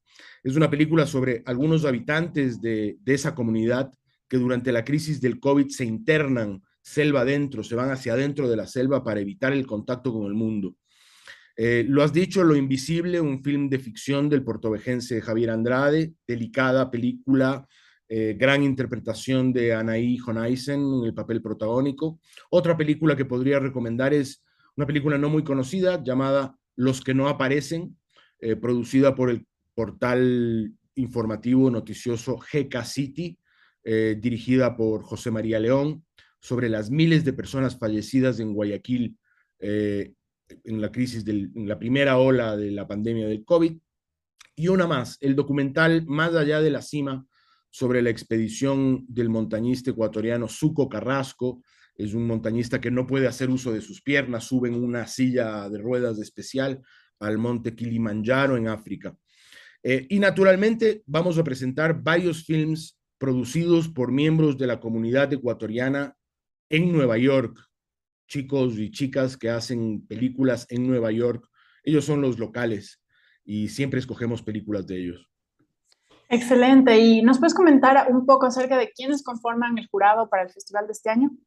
Eh, te voy a, no tengo el dato exacto en este, en, este, en este momento aquí, pero son personas que están muy ligadas a la producción audiovisual, tanto en Ecuador eh, como en, los, en, Nueva York, en los Estados Unidos. Una de ellas es Alexandra Cuesta, una realizadora ecuatoriana de cine experimental, eh, extraordinaria. Pueden visitar la página eh, del, del, festival, efni.org, y allí ustedes pueden tener toda la información del festival. Listo. Y pasando a temas quizás un poco más logísticos, la iniciativa es independiente, no cuenta con apoyo financiero del Estado ecuatoriano, ni lo ha hecho durante estos siete años de, del festival. ¿Cómo es posible que se ha sostenido hasta este tiempo? ¿Quiénes eh, manejan? ¿Cuáles son las sedes? ¿Cómo se realiza algo de esta envergadura y que pueda sostenerse durante tantos años? Bueno, este festival, como has dicho, no recibe fondos estatales ecuatorianos.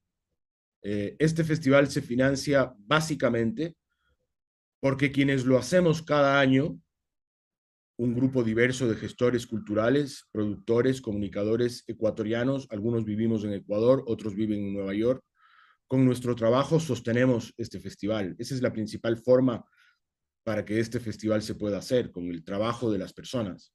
Tenemos algunos patrocinadores en la comunidad ecuatoriana y latina en los Estados Unidos, por ejemplo, la cadena televisiva Telemundo y también nuestro patrocinador fiscal, que es la Asociación de Mujeres de Cine y Televisión de la Ciudad de Nueva York, y las sedes, las sedes del evento, que son nuestros patrocinadores, nuestros socios estratégicos, y, son, son lugares de muchísimo prestigio.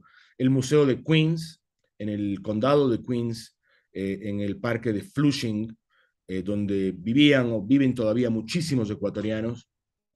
La Universidad de Columbia, que es una de las más importantes del mundo y donde se, va se van a realizar algunas funciones del festival, eh, a través de los estudiantes de la Asociación de Estudiantes Latinoamericanos de esa universidad. Eh, el legendario New Yorican Poets Café, que es un café legendario en el Lower East Side, en Manhattan, donde haremos una presentación de un proyecto interactivo. Eh, y el flamante centro cinematográfico Barrymore, que queda en Nueva Jersey, en Fort Lee, Nueva Jersey, muy cerca de Manhattan. Eh, ellos son nuestros partners, ellos son nuestros, nuestras, nuestras sedes y las personas con las que trabajamos. Excelente, Rafael. Ya para terminar, puedes eh, brindar una invitación al público que está mirando en este día.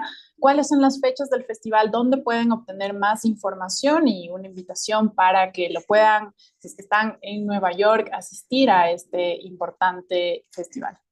Bueno, gracias, eh, Dome, por la invitación. El festival comienza mañana en Queens, en el Museo de Queens. Eh, va toda la semana en Manhattan. Hay una fiesta en Brooklyn el sábado para todos los ecuatorianos que quieran ir.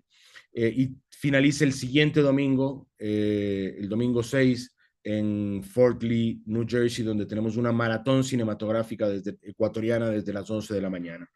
Eh, lo dicho, las redes sociales, Festival de Cine Ecuatoriano en Nueva York, EFNI por sus siglas en inglés. y ahí estamos, ahí estamos con este festival que va a tener, ha tenido ya una larga vida, siete años, y estamos seguros que va a durar muchísimo. Gracias, Doménica.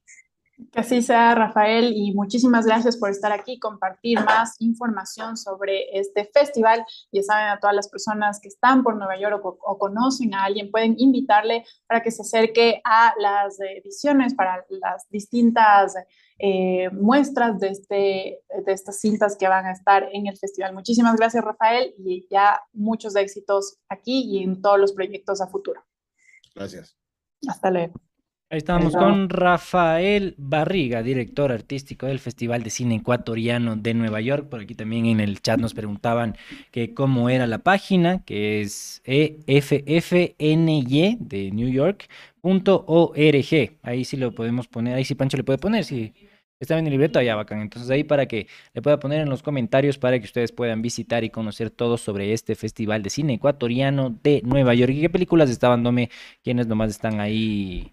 Eh, Sí. presentes en este festival. Sí, sí, totalmente. eh, bueno, como cortos, por ejemplo, lo estoy viendo aquí, eh, cortos familiares, así lo han, lo han categorizado. Está El Retorno, eh, Tiam, Tiam de, lo estoy traduciendo en mi mente, entonces discúlpeme si es que hay un lag. Está Pichu, que es de esta cinta que les comentaba hace un, hace un mes más o menos, sobre esta niña de los Andes, que, que es un corto súper, súper bonito, animado y que también refleja muchas de las vivencias de, de nuestros países andinos. Está el corto Negrita.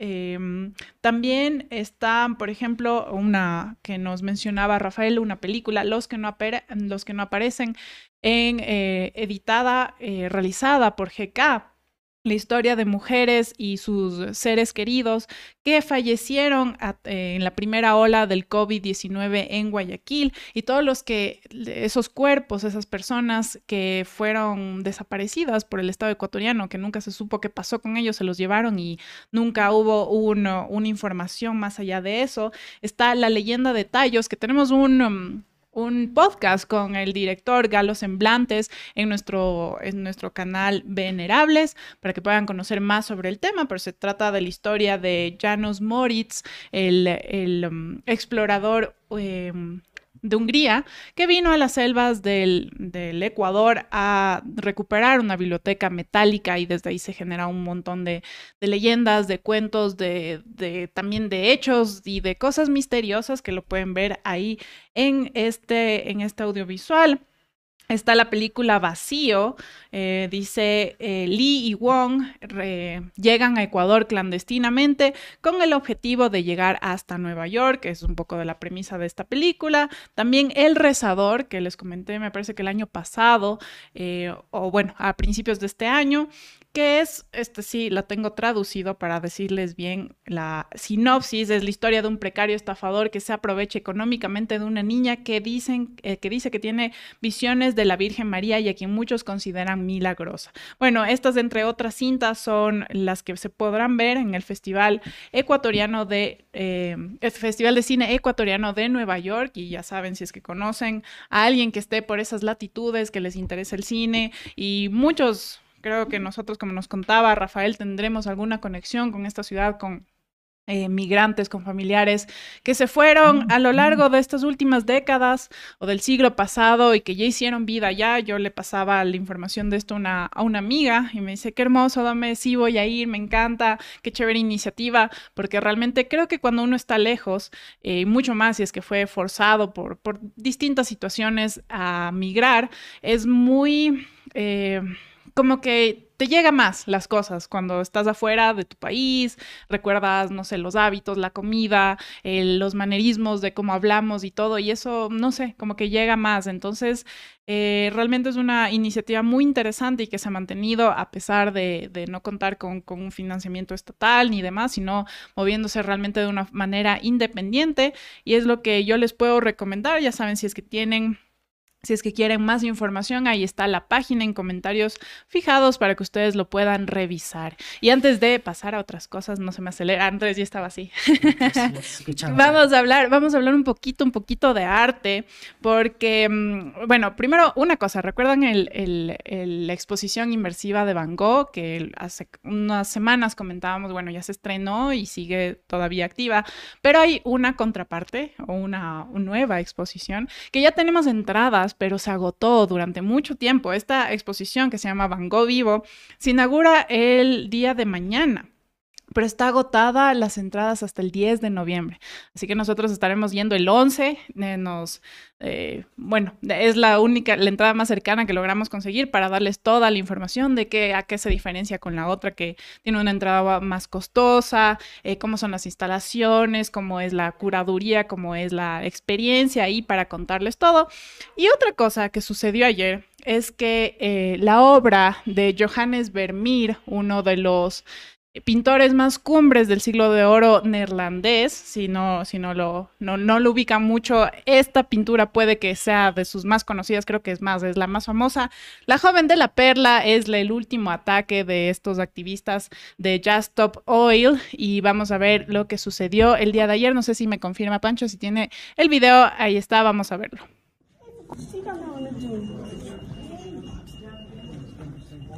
Hey! time is either years.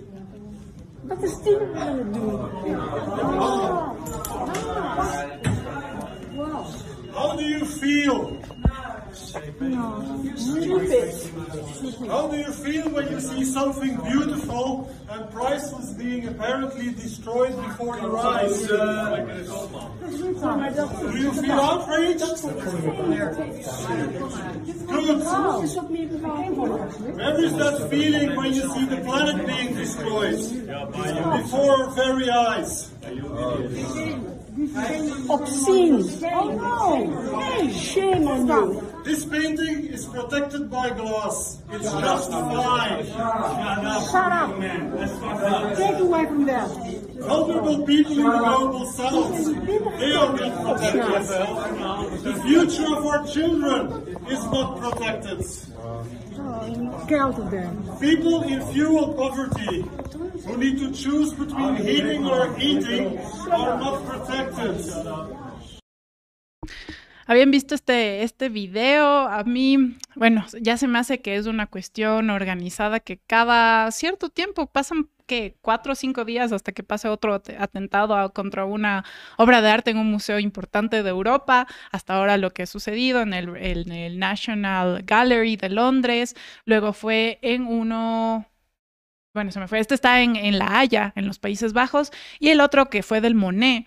Y mm, bueno, aquí he visto comentarios divididos de la comunidad del arte. Hay gente que está, mm, bueno, no puedo decir a favor de, de que se vandalice, porque es lo que es las obras de arte, sino más bien quizás de simpatizar con el trasfondo del mensaje de lo que quieren realizar los activistas, pero otros totalmente no. Yo quiero compartirles algo que estaba escuchando que me parece interesante de este mm, eh, artista y youtuber Antonio García Villarán, me parece si es que no estoy diciendo mal su nombre, que tiene un canal importante de arte en, YouTube y habla sobre, sí, habla sobre distintas eh, cosas del mundo del arte y en sí de, de, de, de la- cosas del arte.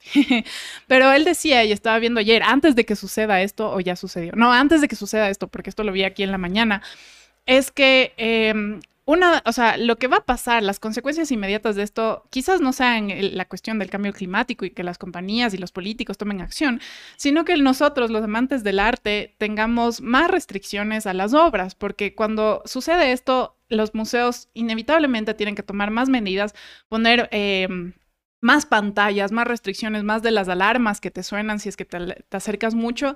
Y eso a veces, para uno que no es que va a vandalizar la obra, es feo, porque uno va, o sea, si ya estás ahí, si es que quieres ver, quieres acercarte, quieres poder sentir, no sé, un poco más cómo el artista lo hizo, quieres ver los brochazos, eh, las pinceladas, quieres sentir un poco más el vibrar del, óleo.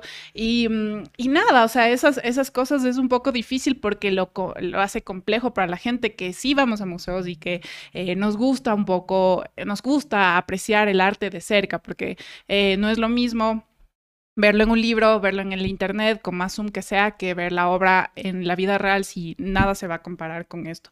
Y mm, eso es lo que, lo que yo les quería compartir el día de hoy. Ah, también hay una cosa, hay una cosa que están saliendo eh, a, partir de todos estos ataques y Just Stop Oil, eh, varios medios grandes del mundo he visto que están investigando de dónde viene la plata que financia a estos activistas, porque tienen que tener plata. Y de las donaciones más grandes que tienen, esto aquí, boom, noticia, es de una señora de apellido Getty que viene de una dinastía de petróleo. Entonces hay eh, no me acuerdo si es Patricia su nombre, pero es como la oveja negra de la familia porque es millonaria, pero decidió con esa plata del petróleo financiar cosas contra el petróleo. Entonces la familia es como que, oye, ¿qué te pasa? Pero eso, y es interesante porque tiene otra familiar, de igual de apellido Gary, que en cambio es, em, eh, tiene un puesto súper importante en un museo. Eh, entonces entre las dos es como que hay una, una cosa de que, qué pasó con la familia Gary que está tan, tan dividida y cómo está utilizando sus recursos, ¿no? Aparte de que también tienen en su página eh, formas para, mm, para donar, eh, para donar. Antonio García Villarán, este youtuber, decía, claro, no, o sea, no les va a salir barato la cosa, tienen que pagar abogados, tienen que pagar la fianza, cómo es que estos chicos se salen y demás. Entonces, eso es lo que también está pasando y... Mm, es importante ver también de dónde vienen estos fondos, qué es lo que sucede. Y a la final, o sea, yo creo que todo esto valdría la pena si es que en realidad habría un cambio que yo no sé si es que se va a realizar. Eh, también em, algo que escuchaba es que hay una total desconexión entre el problema y las víctimas de esto, que son las obras. Eh, porque es como que, ¿qué te hizo la obra contra el cambio climático? O sea, yo no sé, eh, quizás no, no, está muy claro eso, si es que eh, quizás em, protestarían al frente de las petroleras o alguna cosa así, sería como más entendible el, el lazo. Sin embargo, esto es lo que está pasando y yo creo que no se va a detener. Eh, vamos a ver qué, qué harán los museos em, del mundo, importantes museos del mundo, para que esto no sé, no, no afecta tanto. Hasta ahora las obras que han atentado tienen una pantalla encima que les protege y que realmente no deja que, que entre lo que sea que les tiren, pero bueno, ahí, está. Eso es lo que está pasando en el mundo del arte. O sea, bueno, ahí en ese sentido, personalmente, como que tengo igual una, una opinión media dividida, no sé si decirlo así, pero creo que más allá de que tenga una ligación entre la obra y, el, y la causa, porque más o menos como que uno ve generalmente, estamos hablando de contextos supremamente distintos y causas supremamente distintas, pero digamos en la lucha en las calles, eh, más o menos se puede caer en el discurso de, bueno, ¿qué te hizo la parada de bus o qué te hizo como la, el, el, edificio? Entonces yo creo que también ahí habría que ver justo lo que tú dices, de dónde vienen los fondos, quién está eh, financiando toda esta situación. Pero al final creo que, y, justo también, y no solamente ver eso, sino también realmente eh, analizar la causa y por qué lo están haciendo. Yo creo que todavía habría que, ver bien el fondo, porque justo como le decía Dom, es algo bastante armado detrás, al parecer es un movimiento enorme, y si hay billete va a seguir pasando. Eh, yo no estoy tan en contra de que pase realmente, les digo. Eh, creo que si uno no hace este tipo de cosas, a veces no le paran ni bola, porque si uno se pararía frente a la petrolera en un plantón pacífico, no pasa absolutamente nada. Realmente es algo que ha pasado también con movimientos como, qué sé yo, Greenpeace o un montón de movimientos ecologistas que lamentablemente no tienen resultados. Y yo sé que no va a haber resultados en si te rompes un cuadro o, o dañas una obra de arte, no va a haber un resultado en el tema de la del eh, de la, de la extracción del petróleo. No va a venir Shell y va a decir, mucha madre, están dañando un moneda, entonces creo que ya deberíamos dejar de sacar petróleo, ¿me cachas? Pero más o menos como que le resignifique el tema de la obra de arte, a mi parecer, como que más o menos dices, a ver, bueno, tenemos un montón de obras de arte, pero solamente tenemos un planeta, ¿no? Entonces creo que por ese lado, al menos yo personalmente le veo, creo que, no sé si decir válido, pero creo que cada, eh, cada colectivo tiene su forma de protestar. No sé, eso es lo que yo creo. Claro, o sea, bueno, hay, hay muchas opiniones, realmente no creo que hay muchas obras de arte, son em, eh, cada obra de arte es, eh, es única, eh, se destruye esa y se acaba, igual que el planeta, es lo que yo les decía con el último ataque, que si es que no les, o sea, a estas grandes compañías, es que no les está importando destruir el planeta, ¿cómo les va a importar un cuadro? O sea, o dónde está, dónde está la lógica de, de eso, o sea, para mí no, no, o sea, se está llamando la atención, quizás no sea hacia el, hacia el punto correcto. Eso es lo que también me preguntaba eh, con estas cosas, porque mucha gente se enoja con las activistas, se enoja con la manera en la que están haciendo y, o sea, el problema real sigue ahí. O sea, el problema real, no sé si es que hablamos más de la destrucción de los cuadros o de la vandalización de los cuadros que de lo que se debería estar hablando, que es del cambio climático y de cosas muy reales y muy conflictivas que estamos viviendo y que van a seguir viviendo las generaciones en, que que nos siguen, ¿no? Entonces, eso es, eso es muy complejo. Em, también hay mucha gente que dice, ay, bueno, están hablando de que la gente no tiene que comer y están lanzando comida a las obras, están utilizando pegamento que viene del petróleo, muchas contradicciones también. Entonces, ah, cosas, cosas que pueden pasar. Algo interesante, bueno, que yo no conocía es que muchos activistas luego se vuelven políticas y ya. O sea, como que dejan su causa y cosas que pueden pasar en muchas cosas, ¿no? O sea, si es que eh, tienes una plataforma mm, y luego lo utilizas para otras cosas, ya, o sea, pero es de cada cual, ¿no? No, no, no podría decir que luego estas chicas eh, o chicos, quien sea, eh, van a realizar, eh, o sea, lo están haciendo para tener una plataforma luego política y yo qué sé, ser alcaldes de alguna cosa, como había pasado en algunos países europeos, yo mm, me, me estaba enterando con todo esto que está sucediendo. Entonces, hay muchas, hay muchas perspectivas, a mí lo que me preocupa es el tema de la preservación de las obras. Em, yo creo que son dos cosas distintas. El, el tema del cambio climático es algo muy real y muy, muy concreto, pero otra está la de las obras y sí, es, es complejo, es algo que está pasando.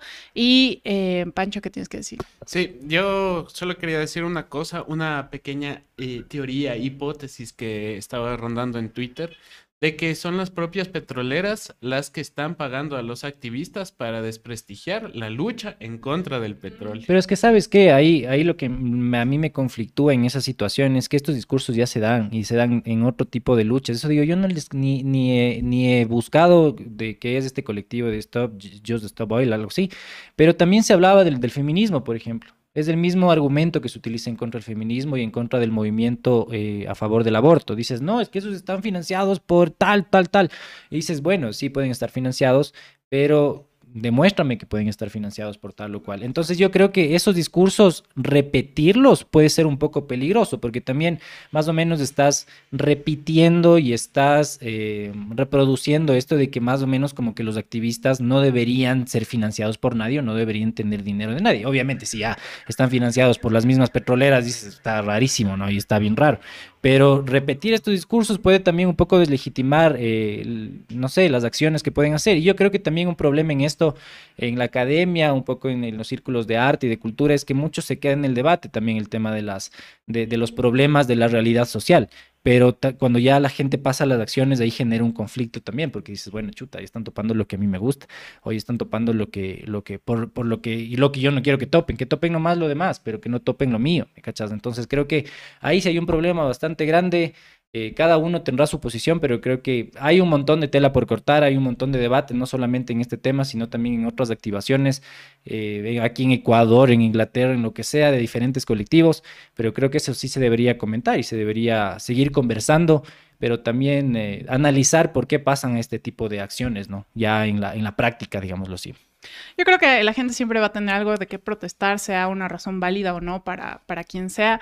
Pero, por ejemplo, algo, o sea, alguien que le está, o sea, que ha tenido mucha notoriedad y de una manera muy extraña, digamos, de su protesta y de cómo comenzó todo es Greta Thunberg, otra activista del, del cambio climático y que creo que habla, em, que hace que vive con el ejemplo, ¿no? O sea, no se transporten cosas que generen emisiones de gas, eh, tiene una línea muy clara de lo que quiere realizar, aparte de, bueno, tiene, tiene cuestiones, está en el espectro de, de me parece que tiene un, un tipo de, de autismo y es una eh, chica súper joven de, no sé si es de Noruega, me parece que es de Noruega, y su protesta llamaba la atención porque era, o sea, ella se sentaba y estaba al frente de edificios súper importantes de, de, Noruega y comenzó a llamar la atención. Ella era, ella, solita, sin nadie, sin, o sea, con una pancarta de, de, cosas del clima y comenzó a llamar la atención y comenzó a generar debate. Entonces yo creo que es extraño a veces como, como las, no sé, las cosas de,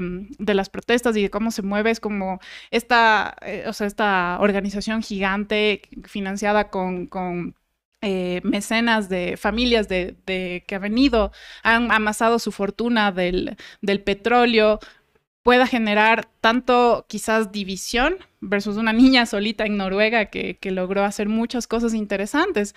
Entonces, yo eh, lo dejo ahí, creo que nunca habrá una, una decisión, una opinión que, que, sea favorable para todo el mundo, pero es lo que está sucediendo y creo que vamos a seguir viendo más cosas como estas. Y, y solamente decir, solo para cerrar, decía, ¿por qué en, en ese caso si a los museos, al menos los grandes, están viendo que está sucediendo esto? Es fácil, son lugares privados, deberían como solo revisar en la entrada, ¿no? Ir a ver, por favor, alcen las manos, no sé, no creo que se puedan guardar una sopa en el diente, ¿me cachas? Entonces es más bien claro. tener un poco más de, de control si no quieren que suceda esto y también esos, porque yo digo, a ver, si ya está pasando, ya pasó dos veces, uh -huh. ya digamos, dices la primera, mmm, pues un caso aislado, así como Ecuador, no, cuestión de percepción. Pero si ya pasa dos veces, ponte 11, pues. Ponte 11, al menos si tienes obras grandes, ya, yo sé que aquí el MUNA no van a venir a hacer eso, ¿me cachas? Pero en los museos grandes sí, pues pónganse pilas ahí, gente. Y bueno, antes de ir con las efemérides y cerrando el segmento cultural, quería, aquí deberíamos hacer un, un segmento que se llame El Ecuador del Encuentro. Vamos a ver un par de cosas que le mandé a Pancho, no sé si lo tenga listo. Primero, una noticia lamentable que eh, un auto, bueno, que me parece que un tráiler o un camión atropelló a tres ciclistas en Tulcán y lamentablemente falleció uno. Eso es lo que igual se reporta en las redes sociales en este momento. También no recuerdo qué otra cosa le mandé. Ah, que también los, eh, los, algunos guardias de seguridad, no, no, no, a ver, unos, perdón, unos agentes de tránsito de la Agencia Metropolitana de Tránsito aquí en Quito no pueden entrar a las instalaciones porque la empresa de seguridad de las instalaciones de la AMT no ha pagado a los guardias más de tres meses. ¿Estamos viendo o vamos a ver? Vamos a ver, vamos a ver en este momento. Ya, pero bueno, ahí estamos viendo. Entonces, ¿qué les parece este segmento del Ecuador del encuentro? Deberíamos poner así como eh, lo más viral que vaya saliendo en, ese, en este mismo instante.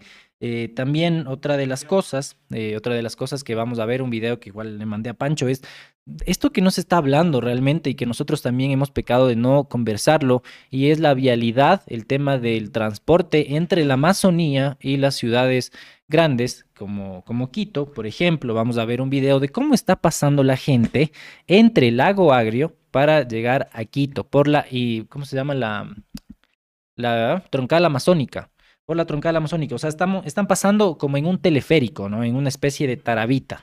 Y el gobierno, ¿qué ha hecho? ¿Qué ha hecho el Estado también para mejorar las vías? Recordemos que ya hace años se están cayendo esas vías por la crecida de los ríos, se están cayendo también por los deslaves. Vamos a verlo en este momento.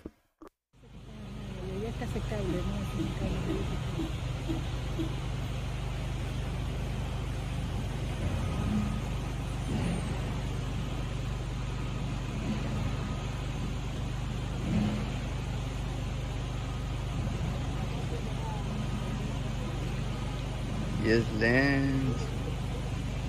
Sí, yo el año pasado pasé una.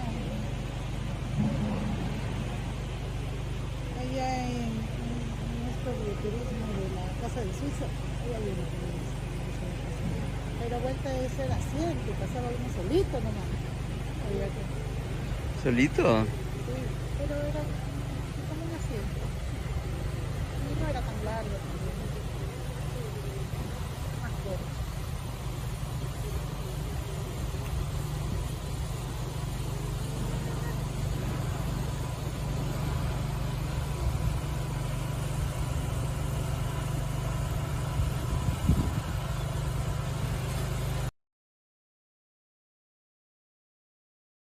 Ah, perdón, perdón. No, no vi. Ya, yo sí seguía riéndome aquí del video un poco, pero si ven lo artesanal que se ha vuelto el país, ¿no? Ya están cruzando en teleférico, un teleférico gratis, decía Israel, que es una de las cosas aquí ventajosas, solamente puede ir una persona.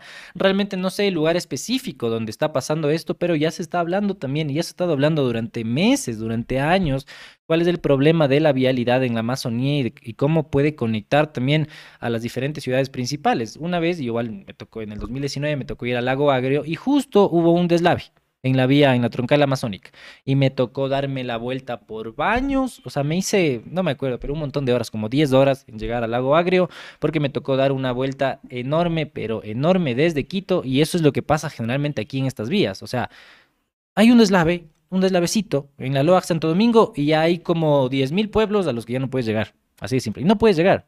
Ya digamos, si tienes que irte a Guayaquil, quizá haya otra posibilidad, te das la vuelta, como sea. Pero si hubo un deslave en un lado, no tienes más vías y te fregaste más o menos. Entonces en la Loa Santo Domingo hay todo el tiempo deslaves y nunca hacen absolutamente nada para que ya no haya deslaves, ¿no? Para que haya una vía mucho más segura y lo mismo pasa en la Amazonía. Pero bueno, ahí cerramos este segmento que le he bautizado el día de hoy y que ha nacido el día de hoy llamado el Ecuador del Encuentro y vamos con las efemérides, porque un día como hoy falleció Camilo Cienfuegos. Camilo Cienfuegos Gorriarán nació el 6 de febrero de 1932 y falleció el 28 de octubre del 59. Fue un revolucionario cubano, hijo de madre y padre anarquistas. Fue una de las figuras más emblemáticas de la revolución cubana junto a Fidel Castro, el Che Guevara, Raúl Castro, Juan Almeida, entre otros. Era conocido como el comandante del pueblo, el señor de la vanguardia y el héroe de Yaguajay. Camilo Cienfuegos fue un guerrillero de gran popularidad entre el pueblo cubano y de legendario valor, y fue aclamado por millones de cubanos y designado jefe del ejército rebelde. Su popularidad lo convirtió en el tercer hombre dentro de la revolución.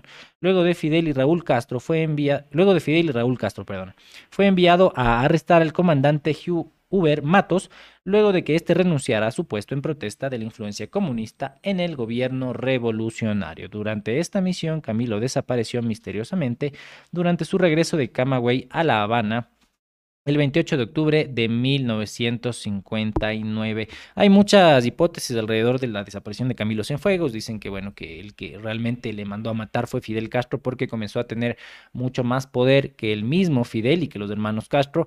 Y se habla lo mismo del Che Guevara, que murió en Higueras, Bolivia. Se dice que, bueno, que también más o menos como que vendieron la ubicación de donde estaba de dónde estaba militando y de dónde estaba actuando el Che Guevara, y lo mismo pasó con Camilo Cienfuegos, que eran sus eh, personas de mayor confianza en ese momento de la revolución de julio, de la revolución cubana. ¿Ustedes qué piensan? ¿Ustedes qué conocen sobre este tema? Déjenlo en los comentarios y vamos con la otra efeméride.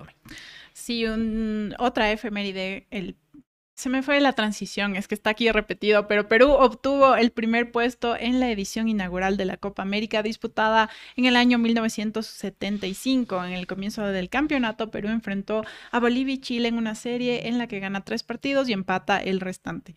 En las semifinales obtuvo que eh, tuvo que enfrentar a Colombia, Brasil y Uruguay y le ganó brasileños le ganó a brasileños en el estado de Belo Horizonte de por 3 a 1 y luego perdió a, como local en Lima 0 eh, a 2.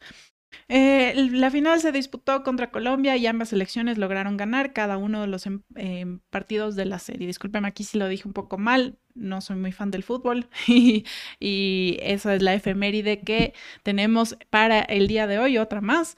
Así que con eso nosotros vamos cerrando. No sé si tenemos un anuncio parroquial antes de irnos. Mi anuncio parroquial es este. Miren, aquí pueden comprar estas hermosas gorritas, estas gorras polo de BN Periodismo. No me han escrito, yo estoy resentido con todos ustedes porque no me quieren comprar estas gorras polo que están bordadas, no quieren comprar estas gorras planas. ¿Qué está pasando, gente? Estas gorras están súper bacanas. Igual para este sol, esta radiación de Quito que últimamente está bastante fuerte. Bueno, está lloviendo, pero en las mañanas y en las tardes más o menos que hace un sol ahí eh, asesino. Aquí pueden tener las gorras camioneras también, que son muy chéveres. Si me puedes pasar la taza, para mostrar a la gente cuál es la taza que tiene. Esta es la de, la de Israel, ¿no? Esta es la de Israel, ya saben, aquí con, con, con las babas de Israel cuesta un poco más, sin las babas de Israel cuesta un poco menos. Así que miren, tienen así todo chévere para las personas que creen que esto se llama BN por blanco y negro periodismo, entonces que refuercen esa idea más o menos. Y también la chompa que les enseño todos los días, la chompa de BN periodismo con el logo aquí y también con un logo en la parte de atrás. Son bastante abrigadas. Si ustedes quieren usarla como pijama, como outfit, como quiera, pueden comprarlo directamente escribiendo al 0999860434. Repito, al 0999860434. 434. Igual si quieren pautar en este espacio, en el Notimemes, si quieren pautar en el Facebook de BN, en el Instagram, en el Twitter, donde sea, nosotros podemos pautar tu marca, tu emprendimiento. Tenemos también precios especiales para negocios pequeños. Eso, gente. Eh, un saludo a todas las personas que están acá, a Cris Andrade, a Diana Díaz, a César Hernández, a Patrick Velasco, a Andrés Marcial, eh, Jorge Ortega también, estaba Jorge Rosero, Georgius García y a todos los que nos acompañan. No sé si en el Facebook están ahí eh, personas para mandar saludos. No se olviden de seguir a BN Periodismo como arroba BN Periodismo. A mí me siguen como arroba quema tu cabeza en Twitter y en Instagram como Andrés Burbano 6. A Israel como Isra-el Carrasco en Instagram y en Twitter como arroba Israel no fue. Dome los saludos en Facebook. Sí, eh, saludos para Abraham Moralema que me sale como la única persona que ha estado comentando pero bastante activo en el ahí en Facebook. Muchas gracias por vernos desde todas nuestras plataformas. Gracias por acompañarnos en esta semana llena de noticias. Ya saben, tenemos todas las noticias políticas, internacionales y culturales de nuestro país y la internacional internacional. Pero eh, gracias por vernos. Nosotros regresamos el día lunes a las 8 de la mañana. Pancho. Panchito. Sí, a mí me pueden seguir en redes sociales como arroba contratao en todas las redes. Adiós. Chao, besitos, chao, que les vaya bien. Y viva Halloween. No, mentira.